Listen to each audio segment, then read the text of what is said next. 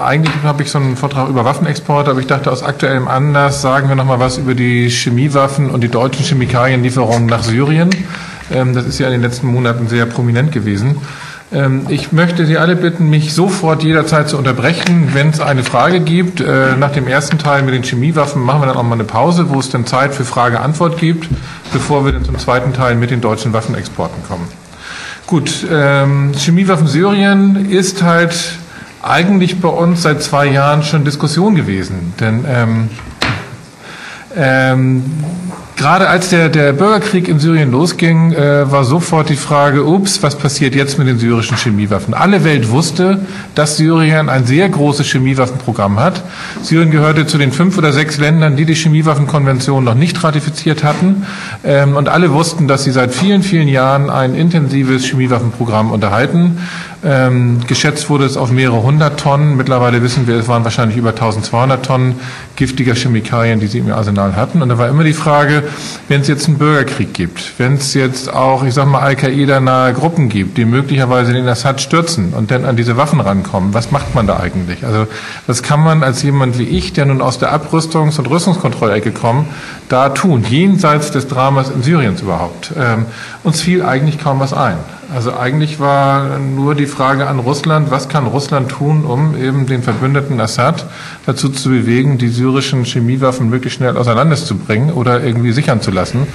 Denn ähm, das war ganz offensichtlich und klar, dass äh, irgendwann auch mal Rebellen Stützpunkte der Armee überrennen und dort auch äh, an, an die staatlichen Chemiewaffen rankommen und sie möglicherweise einsetzen. So, das war eigentlich von Anfang an das Problem, hat kein Mensch drüber geredet, bis jetzt ähm, Anfang des Jahres äh, wurde es immer akuter, bis dann eben am 21. August dieser Sarin-Angriff bei Damaskus stattgefunden hat.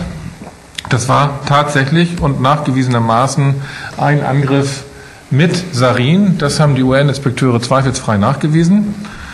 Ähm, und zwar haben die UN-Inspekteure, die vor Ort waren, von denen einer auch ein guter Freund von mir ist, aus alten Zeiten noch, die haben Proben genommen und zwar zuerst erstmal von den Opfern. Es gab ja viele Überlebende, die, die mit, mit massiven Symptomen aber überlebt haben, in den Krankenhäusern waren.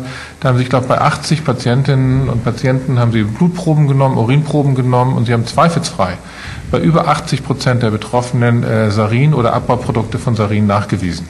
Das ist auch ein ziemlich sicherer Test, da können wir also ganz sicher von ausgehen, da ist Sarin im Spiel gewesen. Sarin ist ein Nervengift, sehr ähnlich zu den Insektenvernichtungsmitteln, ähm, gehört äh, mit VX eigentlich äh, zu den giftigsten Nervengiften, die so als Chemiewaffe mal entwickelt wurden und eingesetzt worden sind. Ähm, und es war auch bekannt, dass das Assad-Regime ein Sarin-Programm hat. Nur, wer das hier eingesetzt hat, ist völlig unklar. Das ist mir ganz, ganz wichtig. Wir wissen, dass Assad ein Sarin-Programm hatte. Wir wissen, dass da Sarin eingesetzt worden ist. Aber wer auf den Knopf gedrückt hat, wer diese Waffe am 21. August abgefeuert hat, das ist völlig unklar. Ähm, all die, die das sofort besser wussten, und das gilt für beide Seiten, haben gar nichts in der Hand. Die Russen haben gleich zwei Tage später gesagt, sie können nachweisen, dass der Angriff äh, von den Rebellen kam. Nichts von dem, was die Russen vorgelegt haben, überzeugt auch nur irgendwie, dass es eine Art von Nachweis ist. Die Amerikaner haben dann später gesagt, sie wissen zu 100 Prozent, dass es das Assad-Regime war. Ich habe diesen Bericht der Amerikaner gelesen. Da steht nicht ein einziges nachweisbares äh, Argument drin. Äh, das kann ich wirklich Stück für Stück auseinanderpflücken. Nichts ist bewiesen. Aber das gilt wirklich für beide Richtungen. Und ich sage immer, selbst wenn das eine Rakete war, wo drauf steht Eigentum der syrischen Armee, weiß ich immer noch nicht, wer sie abgeschossen hat, weil zwei Jahre lang die Rebellen im Bürgerkrieg die Möglichkeit hatten, an solche Granaten ranzukommen. Ähm, die haben mehr als nur ein äh, Waffenlager überrannt und, und dort Waffen erbeutet. Das können auch Chemiewaffen gewesen sein. Es gibt denn, ich weiß nicht, ob einige von Ihnen das gemacht haben, im Internet unendlich viele Videos, die belegen, dass es ein Geheimdienstkomplott war, dass es nun auf jeden Fall Assad war, dass es nun auf jeden Fall diese oder jene Rebellengruppe war, dass es Bahrain war, die einen Geheimdienst beauftragt hat, das zu machen. Es gibt alle diese Geschichten und alle würde ich zurückweisen. Finde ich auch ganz, ganz wichtig. Äh, einige sind äh, später als sehr, sehr geschickte Fälschungen entlarvt worden, also angebliche E-Mails, in denen jemand beauftragt wurde, sowas zu faken. Das konnte man nachweisen, dass das tatsächlich gefälscht war. Ihr müsst euch vorstellen, dass in diesem Syrien-Konflikt praktisch alle großen Mächte dieser Welt ein eigenes Interesse haben. Die Russen haben ihr Interesse, die Amis haben ihr Interesse, die EU hat ihre Interessen, Türkei und Saudi-Arabien sowieso, Iran auch. Und alle haben jetzt ihre Geheimdienste darauf angesetzt. Und ihr könnt davon ausgehen, dass alle versuchen, es jeweils der anderen Seite in die Schuhe zu schieben. Und deswegen ist die, die wichtigste Bürgerpflicht erstmal gar nichts zu glauben. Und das, was ich mit eigenen Augen gesehen habe, sagt mir, ich weiß nicht, wer es war. Jetzt gibt es gerade unter uns Linken immer das Argument, aber objektiv. Objektiv nutzt es doch den Rebellen die rote Linie von Obama und deswegen wird Assad doch nicht so bescheuert gewesen sein, das einzusetzen, weil er musste doch wissen, dass dann Obama plötzlich in den Krieg eintritt. Ähm, das ist richtig, aber ich glaube, das ist sehr europäisch gedacht und eurozentrisch gedacht. Genauso wie die Merkel 90 Prozent ihrer politischen Entscheidungen innenpolitisch trifft, tut Assad das auch. Und keiner von uns hier im Raum hat irgendeine Art von Vorstellung, was die innenpolitische Debatte, machtpolitische Debatte in der syrischen Spitze an dem Zeitpunkt war. Es kann sein, dass Assad harte Hand zeigen musste. Es kann sein, dass es eine, eine Assad-nahe Miliz war, die überhaupt gar nicht autorisiert war. Es gibt viele Möglichkeiten, auch aus dem Assad-Lager, auch wenn es objektiv natürlich tatsächlich eher den Milizen, den Rebellen, den sogenannten, nützt, als dem Assad-Regime. Aber auch das ist für mich kein, kein Beweis dafür oder deutlicher Hinweis, dass es nun ganz sicher die Rebellen waren. Das ist mir wirklich wichtig. Ähm, was mir wichtig ist, ist auch, dass dieser Einsatz unbedingt geahndet werden muss. Der Einsatz von Chemiewaffen ist Gott sei Dank weltweit geächtet. Und mit echt, geächtet meine ich nicht nur, dass es eine Genfer Konvention von 25 gibt oder eine Chemiewaffenkonvention, sondern es ist auch moralisch geächtet. Es gibt diese Norm, das tut man nicht.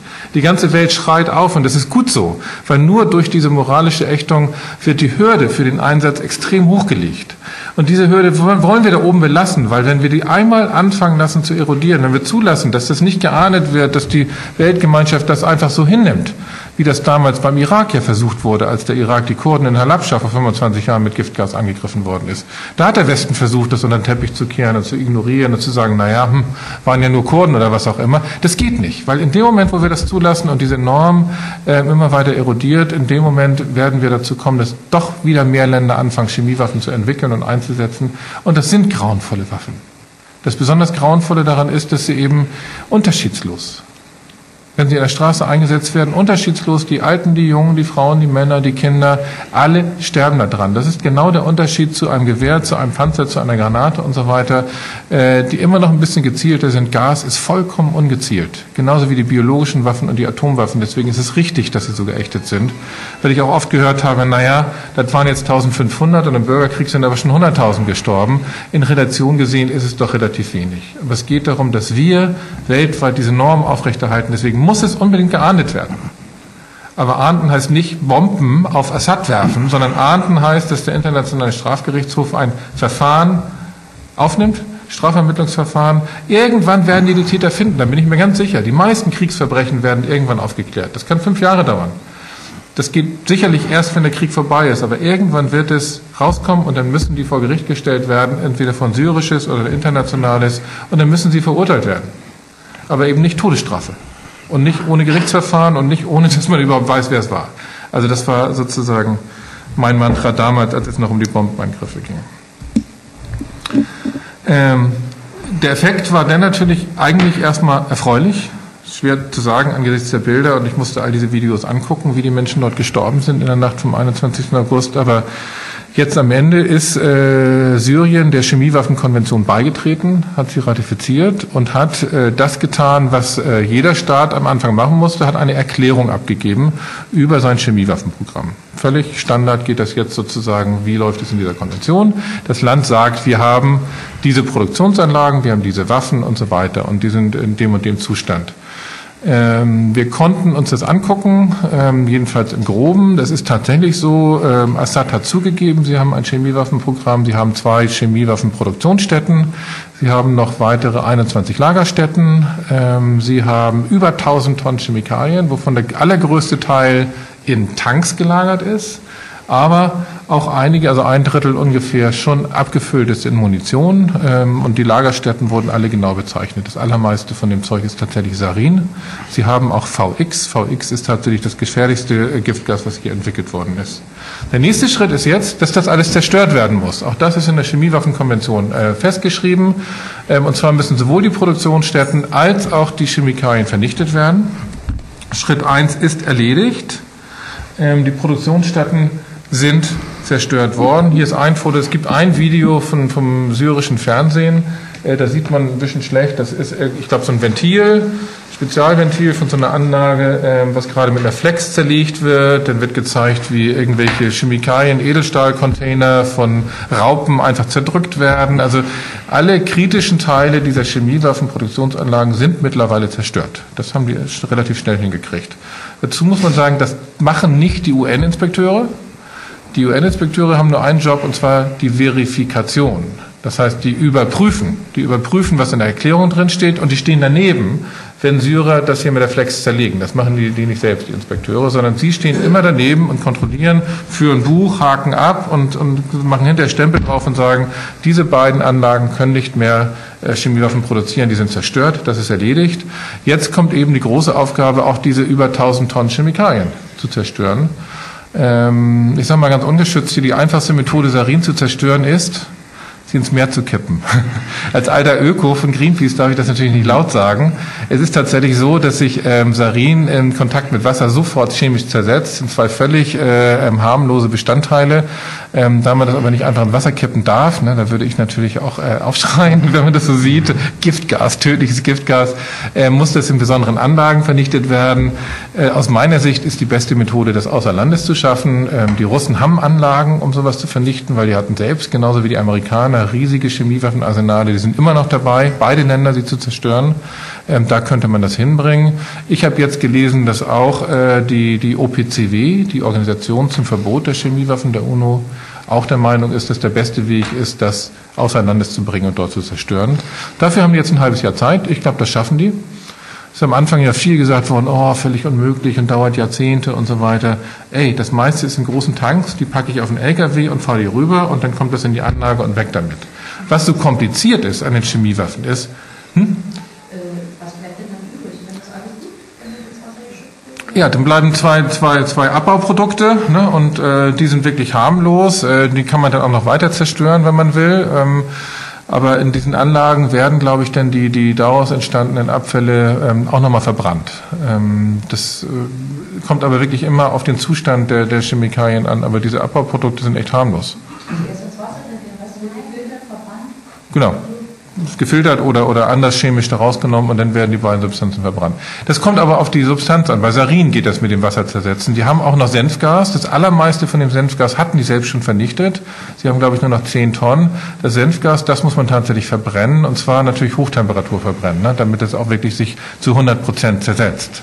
Ähm, das reicht nicht einfach an, mal so in den Ofen zu packen. Ja, ich habe eine Frage. Äh, die Vernichtung von Sarin und die anderen Chemie Chemikalien, die kostet ja unerhört Geld. Mhm. Wer finanziert das? Soll das alles Syrien bezahlen und nehmen wir einen Kredit auf, um das überhaupt zu bezahlen oder was ist da vorgesehen? Eigentlich müsste Syrien das bezahlen, äh, aber genau wie bei Russland, äh, was auch ganz viel Unterstützung bekommen hat, zum Beispiel aus Deutschland. Deutschland hat zwei Chemiewaffenvernichtungsanlagen in Russland gebaut und mitfinanziert. Genauso wird wahrscheinlich auch da jetzt die internationale Staatengemeinschaft Geld auf den Tisch legen und sagen, Lieber bezahlen wir dann noch eine Million drauf, damit das Zeug möglichst wegkommt, weil wenn die Alternative ist, das dauert fünf Jahre, das zu vernichten, ist keine gute Idee. Weil genau die Situation hatten wir in Libyen. Libyen hat ja 2003 freiwillig sein Chemiewaffenprogramm offengelegt. Dann kamen auch die OPCW, die Inspektoren und so weiter. Und dann lagerte aber irgendwie noch zehn Tonnen, ich glaube Senfgas war das da rum, und dann ähm, brach der Bürgerkrieg aus und plötzlich hatte eine Seite immer noch zehn Tonnen Senfgas. Deswegen ist eine schnelle Vernichtung immer eine ziemlich gute Idee und deswegen fände ich es auch eine gute Idee, wenn Deutschland da Geld gibt, das tun die auch. Nur eine ganz kurze Frage, und zwar zur Munition, und zwar, man schießt das mit Raketen, oder? Und einfach nur Raketenwerfer, also ich habe da echt mhm. Und wie einfach ist es, welche, welche Voraussetzungen braucht man, mhm. um das Zeug zu verschieben? Und wie wahrscheinlich ist es, dass das noch in der Hände von vielleicht Rebellengruppen ist? Mhm. Und wie einfach könnten wir das dann noch einsetzen? Also, ich weiß nicht genau, in welcher Art von Munition das da gelagert ist. Nach den Informationen, die ich habe, ist es wahrscheinlich, dass das allermeiste, was munitioniert ist. Hm? Hinter. Hm? Ja, und dieser. Aus. Oh gut, der geht dann gleich hoffentlich wieder an, oder? Schauen wir mal. Da ist es wieder. Da ist wieder, wunderbar. Ähm, Äh, dass die, die, die Syrer das hauptsächlich in Bomben hatten, also in großen Bomben oder in Reichweitenraketen, also Scoot-Sprengköpfe von, von diesen Scoot-Raketen, die auch ein paar hundert Kilometer weit fliegen. Das liegt natürlich daran, warum haben die Syrer überhaupt das Chemiewaffenprogramm gehabt? Das war für sie eine strategische Waffe, Abschreckungswaffe gegen Israel. Da ging es anders, ganz anders als damals bei Irak und Saddam Hussein gar nicht um Einsatz im Schlachtfeld, sondern als strategische Abschreckungswaffe. Das heißt Langstreckenraketen plus äh, Bomben, die unter Flugzeuge geklemmt werden oder sogar unbemannte Flugzeuge hatten die extra umgebaut dafür. Die Iraker damals hatten tatsächlich Artilleriegranaten äh, und äh, Kurzstreckenraketen, eben wirklich kleine Dinger, so, ne? der Durchmesser vorne zwei Liter drin und dann davon 10.000 auf dem Schlachtfeld abgeschossen. Das heißt, es gibt alle Variationen. Ich äh, bin mir relativ sicher, dass äh, einiges davon munitioniert war und davon auch schon den Rebellen in die Hände gefallen ist. Welcher Größe weiß ich nicht. Und sowas abzuschießen, wenn das fertig munitioniert ist, ist einfach. Das ist so wie jede andere Rakete abzuschießen. Wenn ich den, den entsprechenden Raketenwerfer habe oder den, den entsprechenden Mörser habe äh, für dieses Kaliber, ist es völlig egal, ob ich dann, dann eine, eine Granate drin habe, wo vorne Sprengstoff drin ist oder Sarin drin ist. Das macht keinen Unterschied. Ähm, ich gehe davon aus, ich kann das nicht beweisen, ähm, aber ich gehe davon aus, dass in diesen zwei Jahren verschiedenste Rebellengruppen die Möglichkeit hatten, da ranzukommen, indem sie entweder Überläufer hatten, die was mitgebracht haben, oder indem sie ähm, solche Waffenlager gefunden haben. Aber dafür gibt es überhaupt keine Informationen. Und das, was ich gehört habe aus Syrien, ist, dass die Syrer selbst gegenüber der UNO da immer gar nichts zu gesagt haben.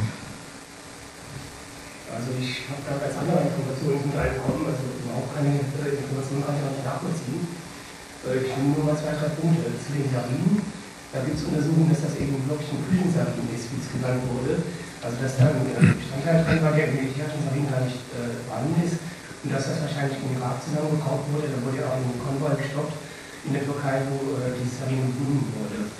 Dann zu den Geschossen, das waren wohl Artilleriegeschosse, da steht auch in dem Report, äh, im Report drin, da sind auch äh, Bilder drin, ähm, mit russischen, also russischen Buchstaben.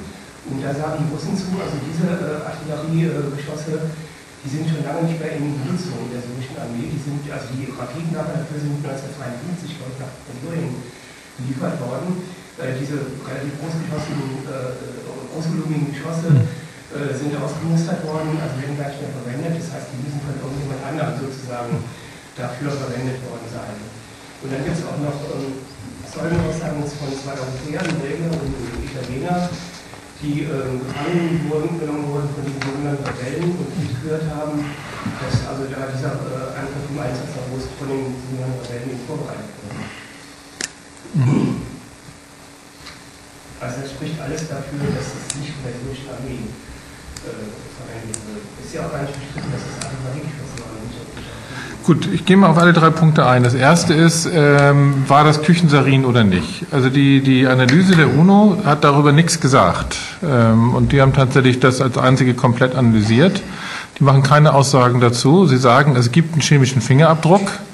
Ähm, der chemische Fingerabdruck nützt dir aber nur was, wie bei jedem normalen Fingerabdruck aus, wenn du eine Datenbank hast, mit der du es vergleichen kannst. Also ich kann dir tausendmal einen Fingerabdruck hinterlassen.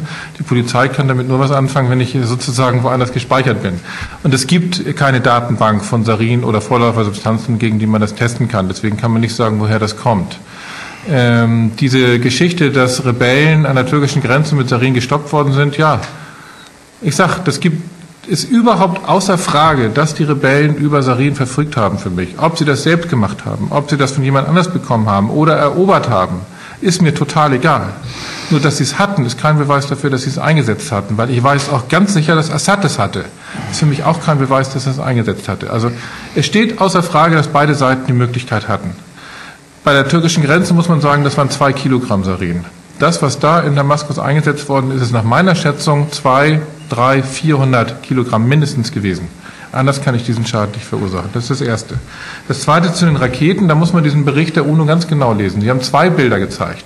Das eine war diese russische Granate. Und wenn man sich das genau durchliest und die, die Testergebnisse sieht, haben sie rund um diese russische Granate überhaupt kein Sarin gefunden und auch keine Abbauprodukte. Nur rund um die zweite Rakete, die sie gezeigt haben, viel größeres Kaliber, wo die UNO selbst sagt, Marke Eigenbau. Da haben sie Sarin gefunden, in den Raketenresten und so weiter. So, Marke Eigenbau denkt man sofort, das müssen ja Rebellen gewesen sein.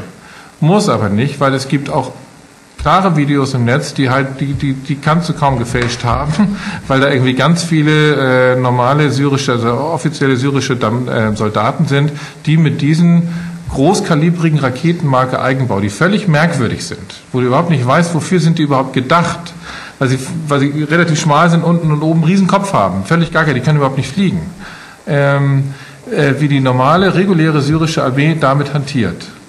Auch, dass es ein Video davon gibt, dass die syrische Armee damit hantiert, heißt nicht, dass nicht die Rebellen das auch haben. Also insofern, all diese Hinweise, die wir haben, ich sage, ja, beide Seiten hatten die Möglichkeit, beide Seiten haben auch ein Motiv. Aber nichts davon ist ein Beweis dafür, dass es die eine oder andere Seite war. Ich finde, da müssen auch wir als Linke ganz genau sein. Und nicht nur, weil uns das politisch besser passt, sozusagen die eine Seite. Es gibt auch ganz viele Internetberichte, die eindeutig belegen, dass es Assad war. Es gibt auch diese unsägliche Human Rights Watch, von der ich immer viel gehalten habe, die einen Bericht veröffentlicht haben, wo sie eindeutig nachweisen, dass es ähm, Assad gewesen sein muss. Und dann berechnen sie ähm, die Flugbahn der beiden Raketen, die gefunden wurden, wie sie im UN-Bericht gezeichnet sind. Das hatte ich auch gemacht einen Tag vorher. Habe auch gesehen, die kreuzen sich wo an genau einem Punkt und genau da ist nun Standpunkt der revolutionären Garden. Ähm, was die Human Rights Watch aber übersehen hat, ist, dass es von einem Standort über 10 Kilometer weit weg ist und die Dinger, diese russischen Raketen, die fliegen maximal 9,2 Kilometer. Das kann gar nicht der gleiche Standort gewesen sein. Und so, das sind so alles Kleinheiten, da muss man im Detail wirklich hingucken. Und wenn ich im Detail hingucke, dann kann ich sagen, ich kann nicht beweisen, dass es die einen waren und ich kann nicht beweisen, dass es die anderen waren und die Hinweise zeigen in alle Richtungen. Da bestehe ich wirklich drauf. Ich fände es falsch, wenn wir uns festlegen darauf, dass es, die, dass es nicht Assad war. Also zu den chemischen Fingerabdruck kann ich sagen, da gibt es einen Bericht veröffentlicht in Russlands, die haben irgendwie auch noch ganz gute Kontakte zu Militärkreisen, äh, dass eben da ein Stoff gefunden wurde, der in normalen Militärkreisen nicht vorhanden sein ja, aber das habe ich ja am Anfang gesagt. Das Problem ist, dass hier alle Geheimdienste der Welt unterwegs sind mit ihrem Eigeninteresse. Und da vertraue ich ehrlich gesagt dem russischen Geheimdienst genauso wenig wie dem amerikanischen, dem irakischen, dem türkischen, dem iranischen oder dem saudi-arabischen oder dem deutschen. Ich meine, der deutsche Geheimdienst ne, hat auch einen ganz hervorragenden Auswärtigen Ausschuss äh, den Nachweis geführt, dass es Assad war, weil der deutsche Geheimdienst BND hat ein Gespräch abgehört von einem Hisbollah-Führer, der nach Iran telefoniert hat, ganz hektisch, scheiße, die Assad-Truppen haben Sarin eingesetzt. Das trägt ernsthaft der BND-Boss im Deutschen Auswärtigen Ausschuss vor als Beweis dafür, dass es Assad war. Meine Frage ist doch nur, woher bitte sehr weiß ein Hisbollah-Führer, dass Assad-Truppen das eingesetzt haben? Ich meine, haben die Assad-Truppen nichts Besseres zu tun, als irgendeiner Miliz, ne, nicht mal ihrer regulären Armee sofort zu sagen, was sie hier gerade gemacht haben? Natürlich nicht sondern das ist auch entweder sein Verdacht gewesen oder auch wieder eine Geheimdienstgeschichte. Also die sind alle dort unterwegs mit ihrem Eigeninteresse. Und, und wenn jetzt irgendein russischer Geheimdienstler behauptet, irgendwie, da gibt es eine Substanz drin, die ist nur im Küchensarin drin, dann glaube ich ihm das nicht. Erstens. Und zweitens halte ich denn aber auch die Assad. Du als Inspekteur müsstest das auch nachprüfen wollen können. Ja, natürlich, aber deswegen vertraue ich vertraue tatsächlich den, den UN-Inspekteuren, die die Analyse gemacht haben. Die ist in zwei unterschiedlichen Laboratorien gemacht worden und so weiter auch da kannst du Fälschung nicht ausschließen, aber dadurch, dass es unabhängig ist und die Blindproben haben und so weiter, hm, bin ich da relativ zuversichtlich, dass das halbwegs stimmt. Die haben auch einen Fingerabdruck gefunden, aber kein Ton. Ich habe mich ja getroffen mit denen auch, ähm, bin ja extra nach Den Haag geflogen und, und, und habe mir das alles angehört. Kein Ton davon, dass es da am chemischen Fingerabdruck einen Hinweis darauf geben könnte, dass es irgendwie aus einer bestimmten Richtung auf jeden Fall kommt oder nicht kommt. Das ist für mich erstmal, widerspricht dem, die Information. Wenn Sie mir jetzt sagen, irgendwie Sie haben die und die Analyse gemacht, dann wäre meine erste Frage, wo habt ihr die Probe her? Ganz großes Problem. Alle anderen Berichte über Chemiewaffen, die es in den Monaten vorher gab, habe ich nie geglaubt. Französische Journalisten, die vor Ort waren, Bodenproben genommen haben und so weiter. Solange ich nicht eine lückenlose Kette habe, von der Probennahme bis zum Labor, solange die nicht eindeutig dokumentiert ist, glaube ich keiner Probe, weil da kann dann zwischendrin mal jemand sein E605 reingekippt haben und ich habe auch ein positives Ergebnis. Ähm, das ist ganz entscheidend. Ähm, deswegen sind sogar Syrer mitgeflogen. Das sind zwei Syrer mitgeflogen mit den UN-Inspekteuren bis in die Laboratorien, um sicherzustellen, dass niemand daran rumfuhrwerkt. Das Recht hatte auch jeder Mitgliedstaat der OPCW zu kontrollieren, dass weder die Syrer da was reintun oder rausnehmen. Das ist so ein bisschen wie diese Urinproben irgendwie beim Doping. Die darfst du keine Sekunde aus den Augen lassen. Und ich glaube keiner Journalistenprobe, die sie von irgendeinem Rebellen in die Hand gedrückt bekommen haben. Das sagt gar nichts aus. Und deswegen müssen wir die Russen mir erstmal sagen, wo habt ihr die Probe her? Also das ist, ist wirklich. Ja, genau. Müssen, müssen wir sie fragen? Aber wollen wir vielleicht die Veranstaltung nicht sozusagen im Dialog, sondern einfach so, ein bisschen weiterführen? Genau. Ja. Ähm, ich mache erstmal noch mal kurz weiter. Oh, ich bin jetzt hier schon eine Seite weiter, ne? Genau. Wo bin ich jetzt hier? Genau, ich will jetzt nämlich auf Deutschland zu sprechen kommen. Ähm, das war für mich ehrlich gesagt der größte Schock in dieser ganzen Geschichte. Wir haben einfach mal ans Blaue hinein gefragt, irgendwie, ob Deutschland denn Chemikalien geliefert hat. Und da habe ich nicht nach irgendwelchen Chemikalien gefragt, wie Kochsalz oder sonst irgendwas, sondern es gibt eine Liste von sogenannten Dual-Use-Chemikalien, die eben zivil und militärisch verwendet werden können. Da stehen gar nicht viele Chemikalien drauf, sondern nur welche, die direkte Vorläufersubstanzen für Chemiewaffen sind. Die sind deswegen kontrolliert, deswegen brauche ich für jeden Export dieser Chemikalie eine Genehmigung stehen auf einer Dual-Use-Liste der Europäischen Union. Ich habe einfach mal gefragt, ob irgendwie Chemikalien der Dual-Use-Liste von Deutschland nach Syrien verkauft worden sind und die Antwort war ja. Und zwar richtig tonnenweise. Also hier mal 20 Tonnen, da mal 40 Tonnen und dann mal wieder 20 Tonnen. Also richtig viel. Es ging vor allen Dingen um Fluoride. Die kann man auch im zivilen Bereich benutzen. Also kennt ihr alle von eurer Zahnpasta, da steht auch mit Fluorid drauf. Ähm, das ist genau das gleiche Fluorid, aus dem ich dann auch äh, Sarin produzieren kann. Hm? Also insofern gibt es auch zivile Anwendung. Aber dass man in ein Land, von dem man weiß, das war allen bekannt, ich wusste das auch seit 2002, dass äh, die ein Sarin-Programm haben, und zwar ziemlich sicher nachgewiesen, dass man in so ein Land eine Chemikalie liefert, mit der ich direkt Sarin produzieren kann, das war für mich immer unvorstellbar. Ich hatte eigentlich nicht geglaubt, dass sie es tun. Als nächstes haben wir dann gefragt, habt ihr auch Anlagen geliefert? Kommt die Antwort, ja, auch Spezialventile. Sie haben Spezialventile geliefert, die sind so beschichtet, dass sie eben gegen das aggressive, äh, den aggressiven Produktionsbedingungen von Sarin standhalten können, haben sie auch reingeliefert. Und dann kam gestern raus, andere europäische Länder hatten Nein gesagt. Die Syrer wollten diese, diese Chemikalien kaufen, drei andere europäische Länder haben Nein gesagt und Deutschland hat geliefert. Und die anderen Länder haben fünf, sechs, sieben Mal Nein gesagt und Deutschland hat jedes Mal geliefert. Es gibt eigentlich die Absprache zwischen diesen Ländern, wenn einer Nein sagt, sagen alle Nein. Deutschland hat trotzdem geliefert. Und ich frage mich tatsächlich, warum? Wir haben auch rausgekriegt, das hat ein Staatssekretär entschieden, ganz oben im Ministerium. Das war nicht irgendwie ein Fehler. Ja, und jetzt, ne, als erstes denkt man an Geld. Über, die haben jetzt über zwölf Jahre, wissen wir, über zwölf Jahre haben die diese Fluoride geliefert. Ähm, hunderte von Tonnen. Nee, nicht hunderte. Weit über 100 Tonnen für einen Wert von gerade mal 500.000 Euro. 500.000 Euro, dafür verkauft so eine Bundesregierung nicht irgendwie solche heiklen Chemikalien in so ein heikles Land. Das muss einen politischen Grund geben, den ich nicht verstehe. Es gibt die eine Spekulation, es gab 2002 im Kampf gegen Al-Qaida einen schmutzigen Deal zwischen dem Bundesnachrichtendienst und den syrischen Geheimdiensten. Der BND war in Syrien, war bei Verhören mit dabei von Gefolterten. Ähm, all das ist alles bekannt gewesen. Ob das Teil dieses Deals war, ich weiß es nicht, aber es muss einen politischen Grund geben, warum Deutschland diese Sachen verkauft hat. Weil das tut man nicht. Also also nein, das tut man nicht in, in der Absprache. Es gibt extra diese Absprache zwischen diesen Ländern, die, die ganz klare Regeln haben.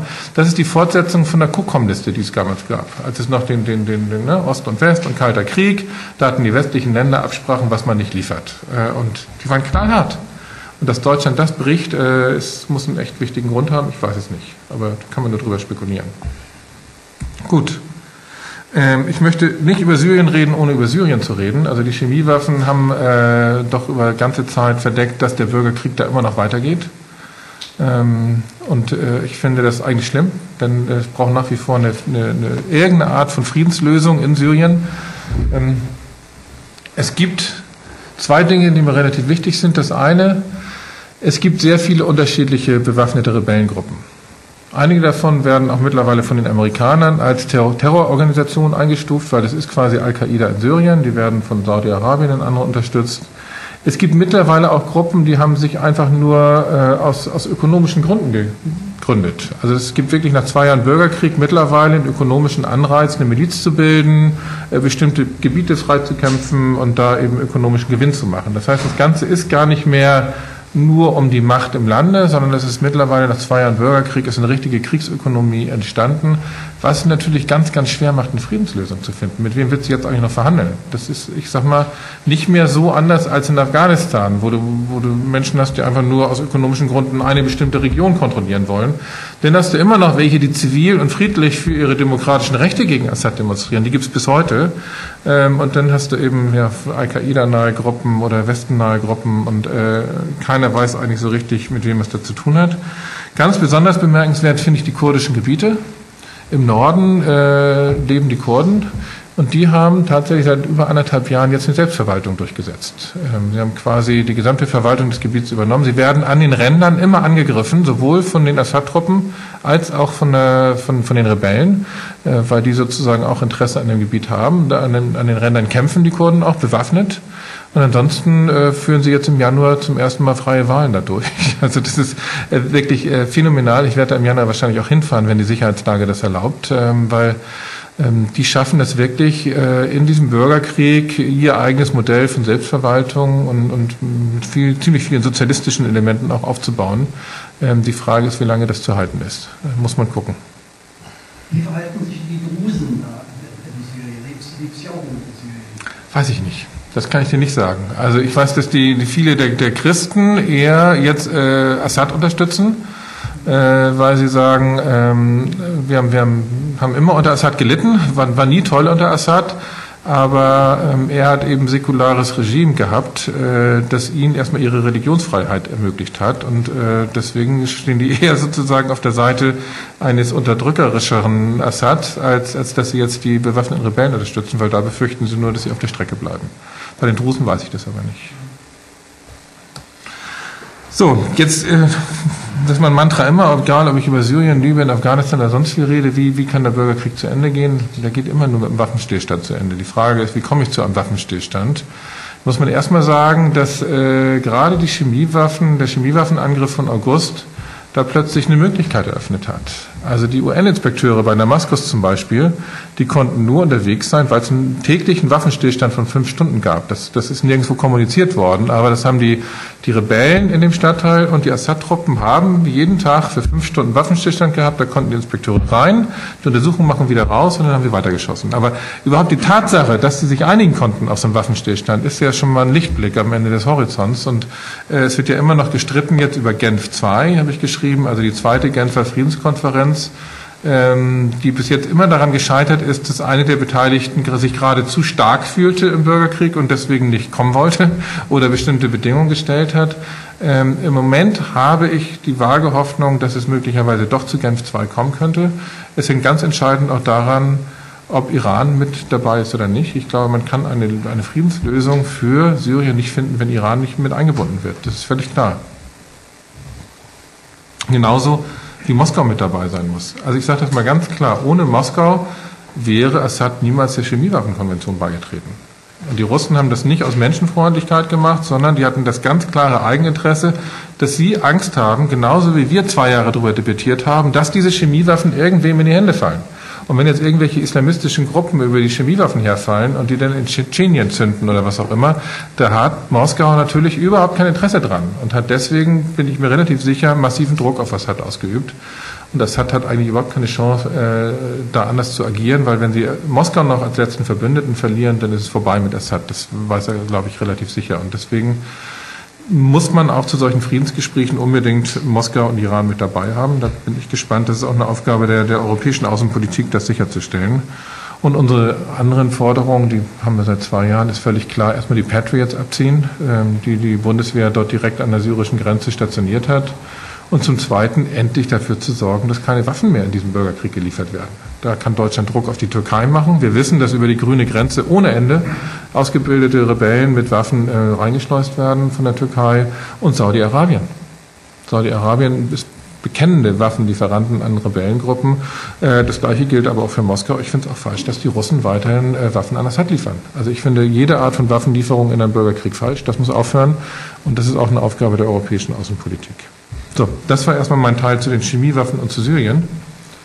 Ähm, da mache ich jetzt mal einen kurzen Break für Fragen, Antworten. Ich habe mal eine Frage. Die Untersuchung, der, dass, äh, ob da Chemiewaffen eingesetzt wurde oder nicht, äh, war ja völlig in Ordnung.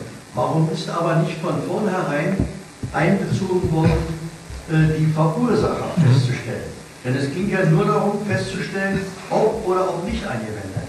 Aber nirgendwann und nirgendwo die Frage, wer ist dafür zuständig. Teil 1 der Frage. Und dann gibt es einen Teil 2 äh, von dem, was du gesagt hast, äh, stimme ich völlig überein. Anwendung von Giftgas muss geahndet werden, völlig klar. Aber wie will man denn in diesem konkreten Fall wen äh, auf welche Weise an? Gut, erstmal zu den Verursachern. Ich habe da zwei Herzen in meiner Brust. Ich habe ganz am Anfang immer gesagt, ähm, kannst du gar nicht. Also das war, war völlig richtig, dass das Mandat der UN-Inspekteure das gar nicht umfasst hat, äh, den Verursacher festzustellen, weil wie willst du das tun? Das ist kriminalistische Arbeit. Da hättest du sozusagen anhand der Berechnung der Flugbahn, hättest du dann an die möglichen Abschussorte gehen müssen, ähm, was riesiges Gebiet ist, und hättest da forensisch anfangen müssen zu suchen. Hättest anfangen müssen, irgendwie Leute zu befragen. Ne? Also richtig Polizeiarbeit vor Ort ist das, um das rauszufinden. Kannst du unter den Bedingungen eines Bürgerkrieges das tatsächlich leisten. Also da hätte ich gesagt, irgendwie vergiss es. Wir können, also die haben mir extra ein Expertenteam der Ge Gesundheitsorganisation zugezogen, um die Opfer zu untersuchen und äh, von, von der OPCW, um die, um die Raketenteile zu analysieren. Ähm, aber so eine forensische, kriminalistische Arbeit vor Ort im Bürgerkrieg, äh, habe ich gesagt, vergiss es, das kannst du überhaupt nicht leisten. Sie stellt jetzt fest, ob das ein Giftgasanschlag war, ja oder nein stellt möglichst viel Material sicher, das heißt, was für Raketen, was für Sarin und so weiter und chemischen Fingerabdruck. Ähm, und dann müsst ihr abwarten, bis der Bürgerkrieg vorbei ist. Das war so meine erste Reaktion, äh, dass ich das erstmal von der systematisch, was können die Inspekteure überhaupt richtig fand. Auf der anderen Seite ähm, wäre es auch nicht falsch gewesen, denen das Mandat mit auf den Weg zu geben. Ähm, und dann wären sie eben daran gescheitert, sag ich mal so. Dann hätten sie immer noch sagen können, wir können das unter diesen Bedingungen nicht rauskriegen, aber wir haben die und die und die Indizien. Ähm, jetzt ist die große Frage, wer hat ein Interesse daran, dass das nicht gemacht wird? Ja, das ist aber nicht so einfach. Ihr dürft nicht unterschätzen, dass der Einfluss der Amerikaner auf solche Organisationen extrem groß ist. Das heißt, die Amerikaner hätten wahrscheinlich eher sogar noch Interesse gehabt, das ins Mandat reinzuschreiben, findet raus, wer es war. Und die hatten noch eher die Möglichkeiten gehabt, sicherzustellen, dass dann rauskommt, es war Assad. Also ich weiß das selbst äh, aus der Organisation, wo ich war, dass der Einfluss der Amerikaner auf das endgültige Wording, was wird veröffentlicht, ne, was steht genau im Satz, extrem groß ist. Wir hatten bei uns in, in, in der Organisation immer den Spruch, bei der UNO sind alle gleich, aber einer ist gleicher. Ähm, das heißt nicht, dass die alles machen können. Ne? Das, da gibt es viele Augen und da sitzen auch irgendwie an sehr hohen Positionen Inder und Chinese und so weiter ne? und Russe, aber trotzdem ist der Einfluss groß. Aber jetzt so zu tun, als ob die Amerikaner das verhindert haben, weil sie nicht wollten, dass nachgewiesen wird, dass die Rebellen das waren, ähm, das ist zu einfach. Ähm, ich kann mir auch vorstellen, dass äh, es tatsächlich auf die Frage keinen politischen Einfluss gab, sondern, sondern, sondern Ban Ki-moon einfach gesagt hat, schnell rein, schnell raus, wir wollen wissen, ob es Sarin war oder nicht und, und alles andere geht euch nichts an. Oder es kann tatsächlich politische Einflussnahme, aber aus jeder Richtung gewesen sein. Ich kann, das, kann da nur drüber spekulieren. Zur zweiten Frage mit dem Ahnden. Ja, es muss aufgeklärt werden. Aber guck dir viele andere Kriege an. Das ist jetzt Kambodscha. 30 Jahre später finden die Prozesse statt. Ne? Ähm, das ist unbefriedigend. Ich würde das gerne schnell ahnden, aber irgendwann wird es rauskommen. Irgendwer fängt an zu quatschen oder es tauchen irgendwelche Dokumente auf nach so einem Bürgerkrieg. Ähm, also da bin ich mir relativ sicher, dass wir in zehn Jahren wissen, wer es gewesen ist, äh, weil irgendwer anfängt zu reden oder ne, irgendwie Dokumentationsmaterial auftaucht. Das muss nur jemand ermitteln. Das ist ganz wichtig und das ist unsere Forderung. Das könnte der internationale Strafgerichtshof einfach übernehmen. Eine Nachfrage dazu.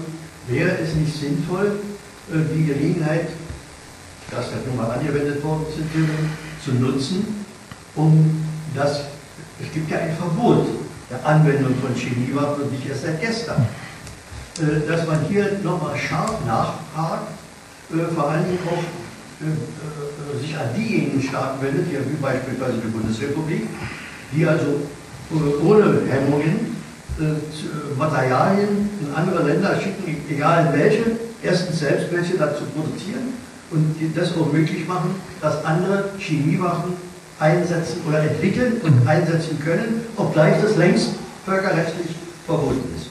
Also hier auch gegen die Bundesrepublik und andere, die ähnlich von sich verhalten, vorzugehen. Einschließlich Russland und einschließlich andere, die aus welchen Gründen auch immer Chemiewaffen haben. Also unsere Forderung ist, dass Deutschland auf gar keinen Fall mehr irgendwelche dieser heiklen Chemikalienanlagen, die die kontrolliert sind, ja, ja. Ne, die die auf der Liste stehen, dass die nicht mehr in Länder geliefert werden, die die entsprechende Konvention nicht unterzeichnet haben. Das heißt, keine Chemikalie, äh, in, in Land, das die Chemiewaffenkonvention nicht unterzeichnet hat. Das gleiche gilt für Atomwaffen und biologische Waffen. Äh, das steht in den Konventionen nicht drin, leider. Das war als, als äh, Nichtregierungsorganisation immer unsere Forderung, dass sozusagen als Anreiz auch teilzunehmen an diesen Konventionen, muss man eben solche, solche Sachen da reinschreiben.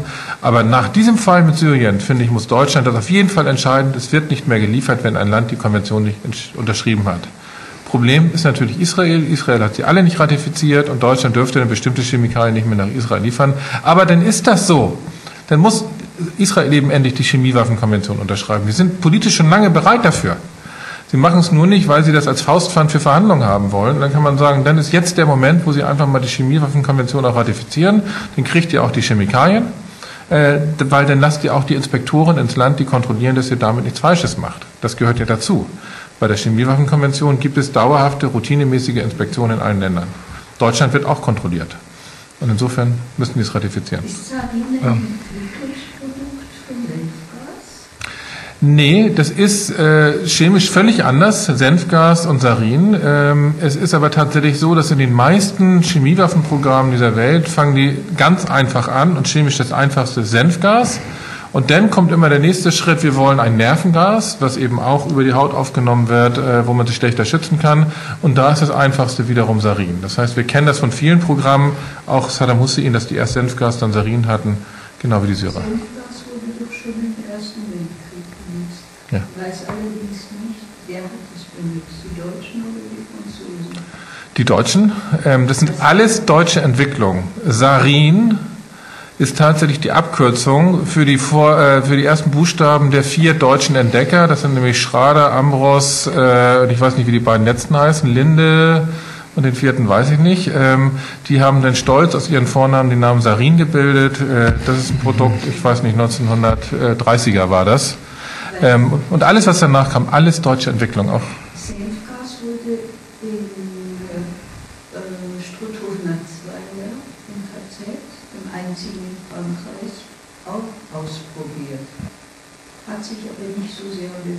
Mhm. Das, das kann gut sein. Ja. hat nach dem Krieg ganz intensive Forschungen über das Senfgas mhm. aber seinen Namen nicht mehr im. Mhm. Aber also wie gesagt, das war schon im Ersten Senf äh, Weltkrieg im Einsatz. Das heißt auch Yperit. Das kommt von Ypern. Ne? Yperit. Yperit ist Senfgas oder Lost. Das ist alles der gleiche Name. Ähm, Lost ist übrigens die Abkürzung für Lommel und Steinfeld, auch zwei deutsche Chemiker, die Senfgas entwickelt haben.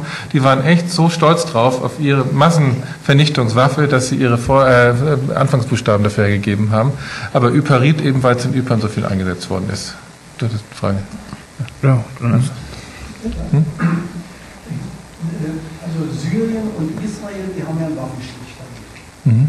Und kommt ja nur häufig vor, die Israelis begründen es mit Präventivmaßnahmen, die bombardieren ab und zu da mal in Syrien, ja, die begründen es. Und der, und der letzte Angriff, der gewesen ist, da ist mir aufgefallen, also erstmal, äh, die Israelis haben was anderes gesagt wie die Amerikaner und die Syrer haben auch noch was anderes gesagt, aber bestätigt haben es alle.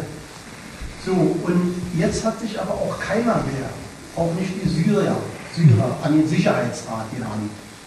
So, ich meine, wenn das jetzt Schule macht, ja, Präventivmaßnahmen, Völkerrecht brechen, woanders bombardieren. Das nutzen andere ja dann auch aus. Also ich meine, das ist eine ganz gefährliche Entwicklung. Ich meine, die Syrer haben ja gleich versichtet. Und ich mhm. den Sicherheitsrat gewandt, die wussten ja, was da rauskommt nachher, nicht? Ja, ich finde das auch. Also das gab jetzt zweimal mindestens diese Angriffe, wo die Israelis jetzt im Bürgerkrieg ähm, Standorte bombardiert haben, von denen sie glaubten, dass da gerade frisch aus Moskau gelandet irgendwelche Raketen sind, von denen sie dachten, sie sollen an die Hezbollah weitergegeben werden. Und da haben die Israelis einfach äh, Flugangriffe auf diese Standorte gestartet. Ähm, ich finde das auch bedenklich. Das geht einfach so unter. Das wird als Selbstverständlichkeit wahrgenommen. Ich meine, hier unsere Bundesregierung sagt dann noch, das geht nicht, das äh, sollen die nicht, aber sagen dann gleich dazu, aber die machen wir uns nichts vor, die Israelis werden das immer wieder machen, so Punkt. Und das wird als gegeben hingenommen. Ich finde das auch unglaublich.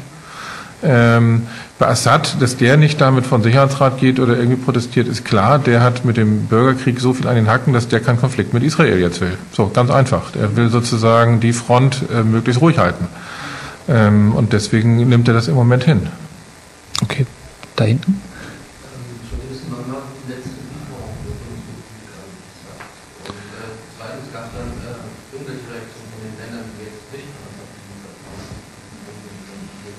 Ja, das wissen wir nicht. Also die letzte Lieferung war 2011, äh, 2010 zum letzten Mal die Fluoride, 2011 gab es dann noch andere Lieferungen, die ich für unproblematisch halte, die aber auch kontrollierte Substanzen waren, von irgendwelche Cyanide.